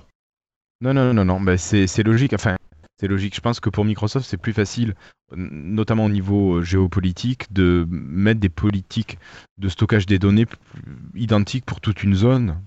Cela évite, je pense qu'au niveau développement, de faire des trucs différents, d'aller voir où est-ce que sont tes données, d'où ça vient, pour euh, les gérer de manière différente, sûrement avec les droits d'accès. il y a des régions très particulières comme euh, la Chine, Mhm. euh, l'Allemagne aussi. Alors là, ne me demandez pas pourquoi, ce sont des régions particulières, mais voilà, c'est du. Il y a aussi des raisons, des, des rais- des raisons pardon, géopolitiques de ce côté-là. Ça marche. Voilà. Ça marche, Merci, ça marche. Nicolas, Merci beaucoup. Merci à Nicolas Claire. Bon, ben on va continuer. Est-ce qu'on saute l'application de, de Florian Si? Allez, on la saute. Hop. Et puis moi, je vais vous parler d'une euh, autre application qui s'appelle Sway. Alors, on vous en avait déjà parlé. Sway, c'est le petit frère un peu oublié de la suite Office ou de l'espace Outlook et qui est utilisable avec un simple compte Microsoft. Et Sway, c'est un outil qui va vous permettre de faire des présentations beaucoup plus simples que ce que vous feriez avec PowerPoint, mais de manière beaucoup plus facile également que ce que vous feriez avec PowerPoint. Alors, dans cette nouvelle version de Sway qui est arrivée, vous avez la possibilité enfin d'insérer des fichiers son, des MP3 ou des Wave. Ça faisait plus de deux ans que c'était demandé. Il y a également de nouveaux styles qui sont arrivés avec de nouveaux designs qui font leur apparition. Et puis vous avez, cerise sur le Sway ou cerise sur le gâteau, l'arrivée de Kickstarter qui est un outil qui va vous permettre de vous assister quand vous démarrez un nouveau projet, pour vous proposer toute une structure de, de diaporama, enfin de présentation, pour que vous puissiez plus rapidement et plus facilement faire votre Sway. Donc euh, ben, un outil de plus en plus complet, de plus en plus peut-être facile à utiliser euh, au démarrage. Donc est-ce que ça vous tente? Ouais, En fait, c'est génial. Moi, ça me faisait penser quand j'étais sur Amiga, il y avait plein de démos. C'était des trucs, des démos, c'était euh, c'était des, des, des trucs qui servent à rien. Bref, c'était des belles animations, de la super musique, etc. Ça servait à rien. Bon, soit en fait, j'ai pensé à ça parce qu'il existait un programme quand tu n'étais pas développeur qui s'appelait Demo Maker. Et en fait, là, tu me dis, on va mettre du son, on va mettre du truc. Eh bien, il me manque plus que des textes animés qui vont tourner sur eux-mêmes et puis on va pouvoir faire des démos. Ça va être génial, ça. Enfin, je parlais que pour les vieux. Ok, merci Christophe. Toi David, euh, tu l'as essayé alors de... on a- Je sais qu'on avait parlé à expérience, mais tu l'as essayé depuis? Euh, non, je m'y suis pas mis encore. Allez, t'as une semaine pour t'y mettre. Ouais, je vais regarder ça pendant les vacances. Vous avez remarqué que dans Ça- l'application photo, on pouvait, je savais pas moi, qu'on pouvait faire euh, un album et puis du coup faire créer le sway automatiquement? Ah, ça j'avais pas vu. C'est bien, t'as tes captures d'écran dans ton album en même temps. Tu parles de l'album qui est créé par OneDrive là? Euh, Oui, non, alors, il y a ça. dans Non, non, non, Dans parce photo. qu'il le Non, crée pas ah, OneDrive encore. J'ai mal compris alors. Mais c'est c'est comme l'album qui est créé dans OneDrive, sauf que là c'est l'album qui est créé par euh, l'application. C'est caméra ou c'est photo? C'est photo. Photo. Christophe nous disait que ça permet de- d'exporter, euh, enfin de faire un sway à partir des photos directement. Voilà. J'avais jamais été moi sur la partie album parce que je pourquoi faire des albums quoi. Mais en fait, euh, c'est pratique puisque tu retrouves bien mieux tes photos. Et puis Tu quand parles de tu quelle dans partie album? Ah oui. ta collection Ah oui. album et folder, D'accord. Oui, pourquoi d'un seul coup c'est redevenu en folder? Et là, j'ai créé un, un album. Et en fait, quand tu glisses, tu slides plus bas. D'ailleurs, c'est très joli comme animation. Tu as euh, Add ou Remove Photo. Il y a deux jours, je l'avais en français. Là, je crois que c'est revenu en anglais. Et puis tout en bas, tu as. ah, bah, c'est marqué en anglais maintenant aussi. euh, Tell You Story with euh, Sway. Et donc là, tu peux uploader to Sway. Sauf que Sway n'existe pas en application Windows Phone. Puis après. euh, Si, si, si, si, si, si, si. Ah bon? En Windows Euh, mobile, elle existe Sway bah, Je ne l'ai pas trouvé euh, sur le store. Euh, je dis une connerie. Elle existe sur PC. Oui, Clairement. elle existe sur PC, mais ils n'ont pas développé ça sur le store. C'est que Android et i... euh, je sais plus comment on dit là. Non, non, non, c'était que iOS, c'était pas Android. Nous, on nous en a parlé à expérience justement. D'accord. Ok. Euh, bon, mais je pense que bon, Sway c'est bien, mais pas plus que ça. Euh, Est-ce que quelqu'un veut nous parler de l'actu Xbox avec euh, Microsoft et les développeurs japonais? On parlait en deux mots. Allez, vas-y, Cassim. Bah, la Xbox, historiquement, elle a toujours été très mauvaise au Japon. Ça allait mieux au début de la Xbox 360 parce que Microsoft avait acheté beaucoup de- d'exclusivités, enfin beaucoup, avait vraiment développé un catalogue de jeux qui marchait bien au Japon, notamment des RPG ou ce genre de des jeux de rôle, etc. euh, qui sont des jeux qui plaisent plus sur le marché japonais. Euh, et donc euh, là, avec la Xbox One, c'est enfin, c'est vraiment euh, c'est vraiment très très catastrophique hein, les ventes de la Xbox One au Japon, mais c'est vraiment un, ils sont très protectionnistes. Euh, deux, c'est la, la Xbox a pas forcément un catalogue qui plaît au marché japonais. Euh, donc c'est vraiment, c'est genre ils vendent 100 Xbox, tu vois. Dans, le- dans, le- dans le- des fois ils vendent plus de PlayStation 3 que de que de Xbox, tu vois. Un euh, dans de la semaine, quoi. C'est c'est vraiment vraiment mauvais. Euh, et donc là, c'est Microsoft qui a annoncé que, enfin, qui, qui a mentionné dans le magazine japonais qu'ils essayaient de travailler de plus en plus avec des développeurs japonais pour euh, étoffer le catalogue de la Xbox One de, en jeux japonais, en jeux qui plairaient plus aux japonais. Bah, c'est bien, ils cherchent des solutions. Non, mais sur Xbox, euh, ils sont vraiment euh, euh, positifs dans leur, enfin, ils, essayent vraiment de développer dans le bon sens la Xbox. hein. Mhm. Ok, bon, mais ça marche, merci beaucoup. Juste pour terminer, quelques petites infos rapides pour vous dire que Volvo teste HoloLens pour concevoir plus vite ses voitures, que l'application Facebook pour Windows 10 Mobile affiche maintenant 2 Go de RAM nécessaires pour lancer l'application. Merci les développeurs qui développent un peu avec leurs pieds, parce que pour nous c'est Facebook quand même. Euh, ensuite, euh, Eurolauncher qui est mise à jour pour les bêta-testeurs. Et puis, Windows 10 Anniversary Update arrive sur le Surface Hub, produit que vous avez toutes, euh, euh, tous et toutes chez vous. Voilà. voilà, donc que vous aimeriez toutes Pas et vous tous avoir. Mais euh, Ouais. Ah, vous l'avez pas reçu? Non, on l'a pas reçu. ok. Allez, ben on va terminer cette partie, euh, cette partie news et rumeurs. Bonjour, mes amis. I love my French Windows Insiders. Keep hustling. Love Donna. Merci à nos patrons Olivier Faquet, Nicolas Honoré, KZ et Christone44. Merci à PostPC et Christophe. Merci à Zachariel Kalfaoui. Merci à Nicolas Terran, Lisandre Donoso et Seiki. Merci à Gaël Piconcelli, Guillaume Borde, Pascal Bousquet et Sébastien Avis.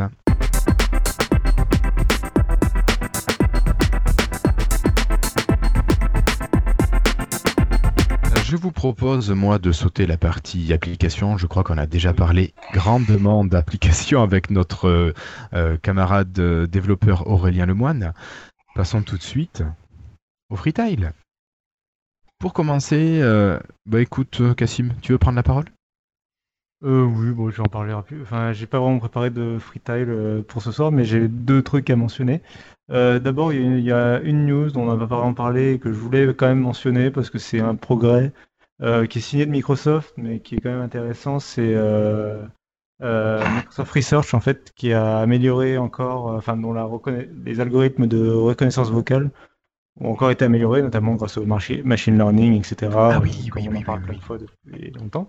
Et en fait, là, ils ont passé un, quand même un, un- un palier historique, puisque euh, l'ordinateur a atteint un taux d'erreur de euh, 5,9%. Et ce taux d'erreur de 5,9%, alors déjà, c'est 5,9% contre 6,3% il y a juste un mois. Donc déjà, on est passé de 6,3 à 5,9 en un mois. Et euh, ce nouveau palier de 5,9%, il est important parce que c'est le- la moyenne euh, du taux d'erreur humain en fait. C'est-à-dire quand vous prenez, euh, je sais pas moi, 200 personnes, vous leur euh, passez un MP3 et ils vont être capables de reconnaître toutes les phrases, euh, sauf en moyenne 5,9% des mots euh, seront erronés. Et là, la machine est capable de faire la même chose. Donc euh, en moyenne. euh, Quelle machine? euh, Un ordinateur. un ordinateur de- Cortana? euh, Ouais, en gros, oui, en gros Cortana en anglais, quoi, par exemple. Parce qu'en français, euh, elle n'a pas que 5% d'erreur. hein. Voilà, c'est en, anglais. le- c'est en anglais, Ouais, appliqué, euh, il y a moins de progrès euh, fait dans les autres langues pour le moment, mais c'est très bon signe déjà. Et euh, Parce qu'en anglais, il lui parle pas euh, avec euh, certains codes. il lui parle en, en- en langage naturel et elle comprend avec, avec 95%. Non, non, non, c'est vraiment là, on parle vraiment d'un ordinateur, la transcription, euh, La reconnaissance vocale, en fait. la reconnaissance vocale d'une phrase. Ah oui, savoir on n'est pas sur les ordinateurs. C'est pas, euh, pas- interpréter les commandes, savoir ce que l'utilisateur a voulu, etc. Et Bah, Ah oui, c'est reconnaissance des mots. On lui Si demande pas de comprendre les mots ou le sens de la phrase, on lui demande de, juste de comprendre les mots que tu as prononcés. Ah Elle oui, est capable de retranscrire euh, ce, que tu, ce que tu as dit. Ah bah, Bah, c'est ce qui est quand même pas euh, mal, parce que ça veut C'est dire plus que... pour la dictée en fait. C'est plus pour la dictée. Voilà. Oui, mais, Ouais, ça, mais c'est ça veut dire que derrière, si ça reconnaît tous les mots, ça veut dire que ça va pouvoir peut-être plus facilement ensuite euh, reconnaître les commandes. C'est ça. Oui. Je pense que, Euh, c'est euh, vraiment tout marche c'est un, ensemble. enfin, c'est un truc que- qu'un ordinateur puisse comprendre autant qu'un humain euh, une, les mots d'une phrase. C'est un truc euh, qu'on recherche depuis très longtemps, euh, ne serait-ce que pour la traduction en fait. Euh, Non, mais laisse Christophe parler en ch'ti, tu vas voir Yves s'il va comprendre l'ordinateur. non, mais voilà, on est encore loin d'une d'une compréhension internationale dans toutes les langues, mais c'est un achievement que je voulais mentionner parce que Mm, mm. au-delà de Microsoft, euh, pour moi, c'est un truc qui est quand même très intéressant au niveau humain. quoi. D'accord. Euh, et rapidement, oh, bon, je voulais parler de la Nintendo euh, Switch, mais bon, on- Non. je sais pas si c'est vraiment très intéressant finalement du coup. Ok, merci beaucoup Cassim. Euh, David, je crois que toi tu as un coup de gueule à faire. Bah, j'ai juste mis le titre, comment tu sais que c'est un coup de gueule je sais pas, rien qu'en voyant le titre, j'ai su que c'était un coup de gueule. Pardon. Bah oui, hier soir j'ai regardé. euh, Non, c'était quand hier ou avant-hier? Je sais plus. Avant-hier. Avant-hier. J'ai regardé France 2 et Élise Lucet dans Cache Investigation. Et euh, c'était vraiment passionnant. Et euh, non. non, mais en fait, Passionnant En de fait, démagogie, il- tu veux dire ah, mais j'aimais bien cette présentatrice avant quand elle faisait le journal de je sais plus quoi de France 3 ou je On sais parlait pas de Microsoft Non, parce que même avant, même avant Microsoft, j'avais regardé de temps en temps, euh, mais je, je comprends pas en fait euh, comment ils peuvent euh, les mêler les singeries de mesurer les kilomètres avec une roue entre l'Irlande et la France et balancer des balancer des trucs qui sont complètement niais quoi. Enfin bon là ils accusaient le ils accusaient euh, la, la, la défense de la France d'avoir euh, d'avoir euh, lié un pacte avec enfin un contrat avec Microsoft euh, pour les ordinateurs de, de, de la défense quoi, de la défense nationale. Donc euh, on peut se poser la question, ça, on peut y réfléchir, mais la manière dont ils l'ont fait, en fait, ils servaient pas du tout leur cause, c'était complètement débile, ils arrivaient à rien. Enfin, ils ont interrogé le, le patron de Microsoft, là, Mosso, je crois que ça, Non, il s'appelait. C'est un responsable juridique. Oui, voilà, un responsable de, de, de- Mossé, enfin, je voilà. crois, Patrick Mossé, quelque chose comme ça. voilà, qui s'en est très bien sorti. En fait, il a réussi à répondre à toutes ces questions et elle, tu sentais qu'elle répondait, qu'elle balançait des questions de plus en plus bêtes, juste histoire de voir perler une goutte de sueur sur le, le front du mec, quoi. Enfin, c'était, c'était vraiment, calme olympien. c'était vraiment ridicule et, et je trouve que la première émission, je me, la première fois qu'ils sont passés, je crois il y a un an ou quelque chose comme ça, c'était cette émission. Je me suis dit tiens, c'est sympa, ils creusent un peu et tout. Ouais, c'était sur puis, Apple. Non, non, c'était bien avant, je crois. et et il y en a eu une sur Apple aussi qui était un peu risible aussi, mais mais euh, sans parler de Microsoft, en fait, les fois d'avant aussi, c'est vraiment euh, ils font les clowns et en même temps ils veulent qu'on les prenne au sérieux, quoi. C'est c'est vraiment euh, c'est c'est ridicule. Quoi. C'est du journalisme très bas. Ouais, voilà, ouais. C'est ça. Ouais. Et apparemment, j'ai pas vu, le- j'ai j'ai- j'ai zappé après parce qu'apparemment il y a Estrosi qui était le sujet du premier reportage qui était invité, le maire de, enfin l'ancien maire de Nice.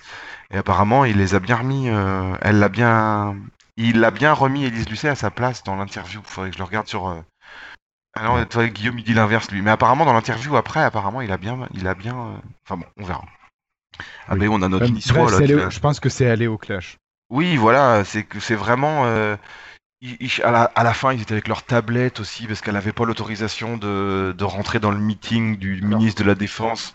Vous regarderez Et quand donc- même les ordinateurs du bureau, c'est que de l'Apple. Leur téléphone, c'est que de l'Apple. Les Et voilà, je voulais finir par ça. Je voulais finir par ça. J'avais envie de lui dire, mais toi, t'es pas, t'as pas le cerveau de bouffé par, euh, par Non, mais Apple surtout- avec tes iPads et tout, quoi. Enfin bon. Non, mais surtout que la critique, c'était euh, Microsoft, ah là là, c'est du logiciel propriétaire, c'est pas bien, faites comme la gendarmerie, utilisez le logiciel libre. En, en soi, je peux comprendre. Bon, après, les, les libristes sont pas forcément toujours les plus libres d'esprit. Mais bon, ça, c'est encore autre chose. Je vais me faire des amis, moi. Mais euh, euh, après, qu'elle montre un petit peu ce qu'elle veut que les gens retiennent. Tu vas pas forcément avec tes outils Apple. Bon, après, je sais pas ce qu'elle pourrait montrer. Un appareil no-name. Bon, c'est peut-être moins vendeur, c'est peut-être moins de classe aussi sur elle. Bon, je, je sais pas. Mais effectivement, t'as raison, quoi. Ça fait pas sérieux la manière dont c'est fait. Tu te dis, mais ils avaient envie de casser euh, du sucre sur le dos de quelqu'un. Tu vois, cette fois, ils ont pris Microsoft, ils ont pris Intel, ils ont pris truc. Tu te dis, mais c'est- Mais c'est ils ont fait une démonstration. Ils ont fait une démonstration aussi où ils piratent le logiciel, ils piratent un ordinateur que- qui est censé être un ordinateur qui est dans les bureaux du ministère de la Défense. Et par contre, appa- apparemment, j'ai lu aujourd'hui sur internet en fait un spécialiste de la défense qui dit que ça c'est complètement impossible parce qu'ils ont des à la défense ils ont des espèces de d'intranet en fait euh, qui peut qui permet pas du tout d'ouvrir n'importe quel lien qui arrive de n'importe quel mail quoi. Bien sûr. Mais bon, après, Donc, je veux bien que les- même si les ordinateurs sont vérolés, je pense que c'est quand même le genre de service qui doivent avoir des pare-feux physiques relativement costauds et c'est pas le petit clampin de cache investigation qui va les, les faire. Et puis, tu as vu, il y avait un spécialiste qui parlait des black doors. Qui avait Oui. des black doors, voilà. Le, le mec, il savait même pas de quoi il parlait, enfin, qui semblait ne pas trop savoir de quoi il parlait. C'était l'amiral de oui voilà. Voilà, c'était celui qui était censé être le responsable de l'informatique de la marine. Ou de je sais pas quel service oui, là. voilà. Ouais, bon, c'est peut-être pas lui le vrai, quoi. Mais euh, enfin bon, c'est pff, moi après qu'on qu'on discute le, le, le- le- qu'on discute la problématique que eux ils posent, je veux bien. Oui, mais Que tu le fais en toute intelligence après. Mais mais là ils ont fait vraiment n'importe quoi. Enfin vraiment. C'est c'est voilà quoi. Ok, on pourrait peut-être tester le libre. Ok, euh, Microsoft c'est mieux, le libre c'est mieux. On en parle intelligemment. Moi il n'y a pas de souci. Mais alors là, ce qu'ils ont fait là, mais je te dis à la, fin avec son iPad et Skype en train d'essayer de se filmer à l'autre bout, et puis l'autre avec sa roulette là qui a mesuré, il sortait son bras de la voiture pour mesurer les kilomètres. Enfin bon, c'est c'est risible quoi. C'est vraiment d'un- c'est c'est voilà, je je- j'en rajoute pas, mais bon c'est Nul. Hmm. Ça marche, merci beaucoup. Merci David. Euh, Christophe, est-ce que tu as un petit freetail ce soir? Euh, Non, j'ose pas. T'oses pas? Non, ça serait D'accord. contre l'éducation nationale, alors je préfère rien dire. D'accord. Ça marche. tu peux, hein, tu peux. Non, non, non, c'est pas pour vous, hein, c'est pas le système. Ah ben le Je commence à système est tout comprendre, Je pourri. pourrais mieux le critiquer maintenant. Ok, bah alors moi je termine euh, et je voulais juste vous annoncer, vous l'avez sûrement déjà entendu dans les médias, la sortie du nouvel Harry Potter, alors qui est pas vraiment si nouveau que ça, c'est la, transcription de la pièce de théâtre qui s'appelle Harry Potter et l'enfant maudit. Euh, moi j'ai commencé à lire, le début est sympa, Euh, après c'est vraiment écrit façon pièce de théâtre et moi ça me rappelait les études de texte au lycée. Faut arriver à s'y faire, c'est euh, et puis le lire en, numérique là, je sais pas, je trouve que la pièce de théâtre en numérique ça, passe moins bien qu'en roman. Euh, voilà, peut-être que je vais essayer de me choper la version papier. Euh, bon, ça, a l'air pas mal, mais ça a pas l'air d'être aussi prenant que ne l'étaient les sept précédents volumes. Donc bon, voilà, ça fait toujours passer un petit peu de, temps, à se faire plaisir avec une histoire fantastique. Je crois que je n'ai oublié personne et on va pouvoir enchaîner après les, les remercier nos derniers patrons. Bonjour, mes amis. I love my French Windows Insiders. Keep hustling. Love Donna. Alors, merci à nos patrons Hervé Roussel, Peyo Boubou et Jérôme Tison. Merci à Armand Delesser et Christophe Maujoin. Merci à Guillaume Vendée, The Floydus, Patrick Béja et Yves Menou. Merci à Pierre, à Philippe Marie et à Denis Voituron. Merci à JTEX92, Yad, Bastien, Nicolas Guret et Dermins.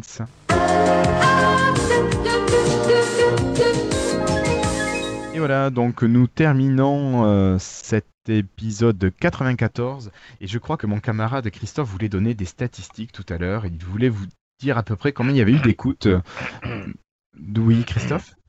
Oui Ouais, Christophe? mais je les ai pas. Tu les as pas? Bon, Non. je pourrais peut-être te dire que, allez, euh, l'épisode, le premier épisode hors série 12A a été téléchargé 1913 fois. Beaucoup. C'est, oh, mais ça fait combien de temps qu'on est à expérience? Ça fait deux semaines. Ouais. L'épisode 12B a été téléchargé 2186 fois. L'épisode 12C a été téléchargé 2392 fois. Donc finalement, c'est l'épisode le plus spécial qui a eu, euh, pour l'instant, le plus de succès, le plus de téléchargements. Ouais, c'est pas beaucoup. euh, 2000 écoutes. euh, euh, ouais, en 15 jours. Ouais, ça va. Ouais, c'est. Bah écoute, il y avait trois épisodes, donc on était sur du 3 heures, ce qui est pas tout à fait le même format. Peut-être que les, les auditeurs l'ont écouté de manière un petit peu différente. À voir comment Donc ça a été écouté tout de suite. Oui, il y a eu beaucoup d'écoutes tout de suite. Et on... bah, après, c'est vrai qu'il y a une baisse euh, sur les jours qui ont suivi. Je propose qu'on parle un peu plus d'Azur. Euh, non, est-ce que je peux mettre un veto là-dessus? En tant que président de l'association, je pense que je vais mettre un veto. J'ai dit que si on parle un jour d'Azur, je démissionne. Non, mais on peut parler d'Azur, mais comme un autre Non, sujet, mais- quoi. Après, euh, voilà, quoi. Faut pas déconner. Limite quand même. Il y a des limites. Non, non, mais voilà, Azure, c'est c'est pas pour nous. Je pense que les auditeurs, je suis pas sûr que tous les Alors, nous, on auditeurs est juste utilisateurs de loi. C'est ça. Bon, mais en tout cas, euh, si, est-ce que vous avez un petit mot à partager avec nos camarades, Christophe? Un petit mot? Bah, Un Non. petit mot Non, pas de petit mot. Merci. Un grand mot alors? Mm, Merci. D'accord. Cassim Ah si, euh, bientôt euh, pour Podren, tout ça, que on a hâte. C'est bien, cool. Mm. Conférence, tout ça. Ouh. c'est ça. Euh, David Bah, moi, je voulais dire un petit merci à tous ceux qu'on a croisés à, à Paris, au, au Microsoft Experience. C'était sympa, et puis euh, voilà. Alors, euh, ben, moi aussi, je voulais remercier toutes les personnes qui ont eu la gentillesse de venir nous voir à, à Expérience, parce que finalement, il y a eu quand même pas mal de monde en live et ça a été, euh, alors ça a été très rapide et on n'a pas eu le temps de beaucoup échanger avec vous, ce qui était assez frustrant. C'est vrai que sur le coup, on est pris par le live, il faut organiser tout ça, il faut assurer les, timings.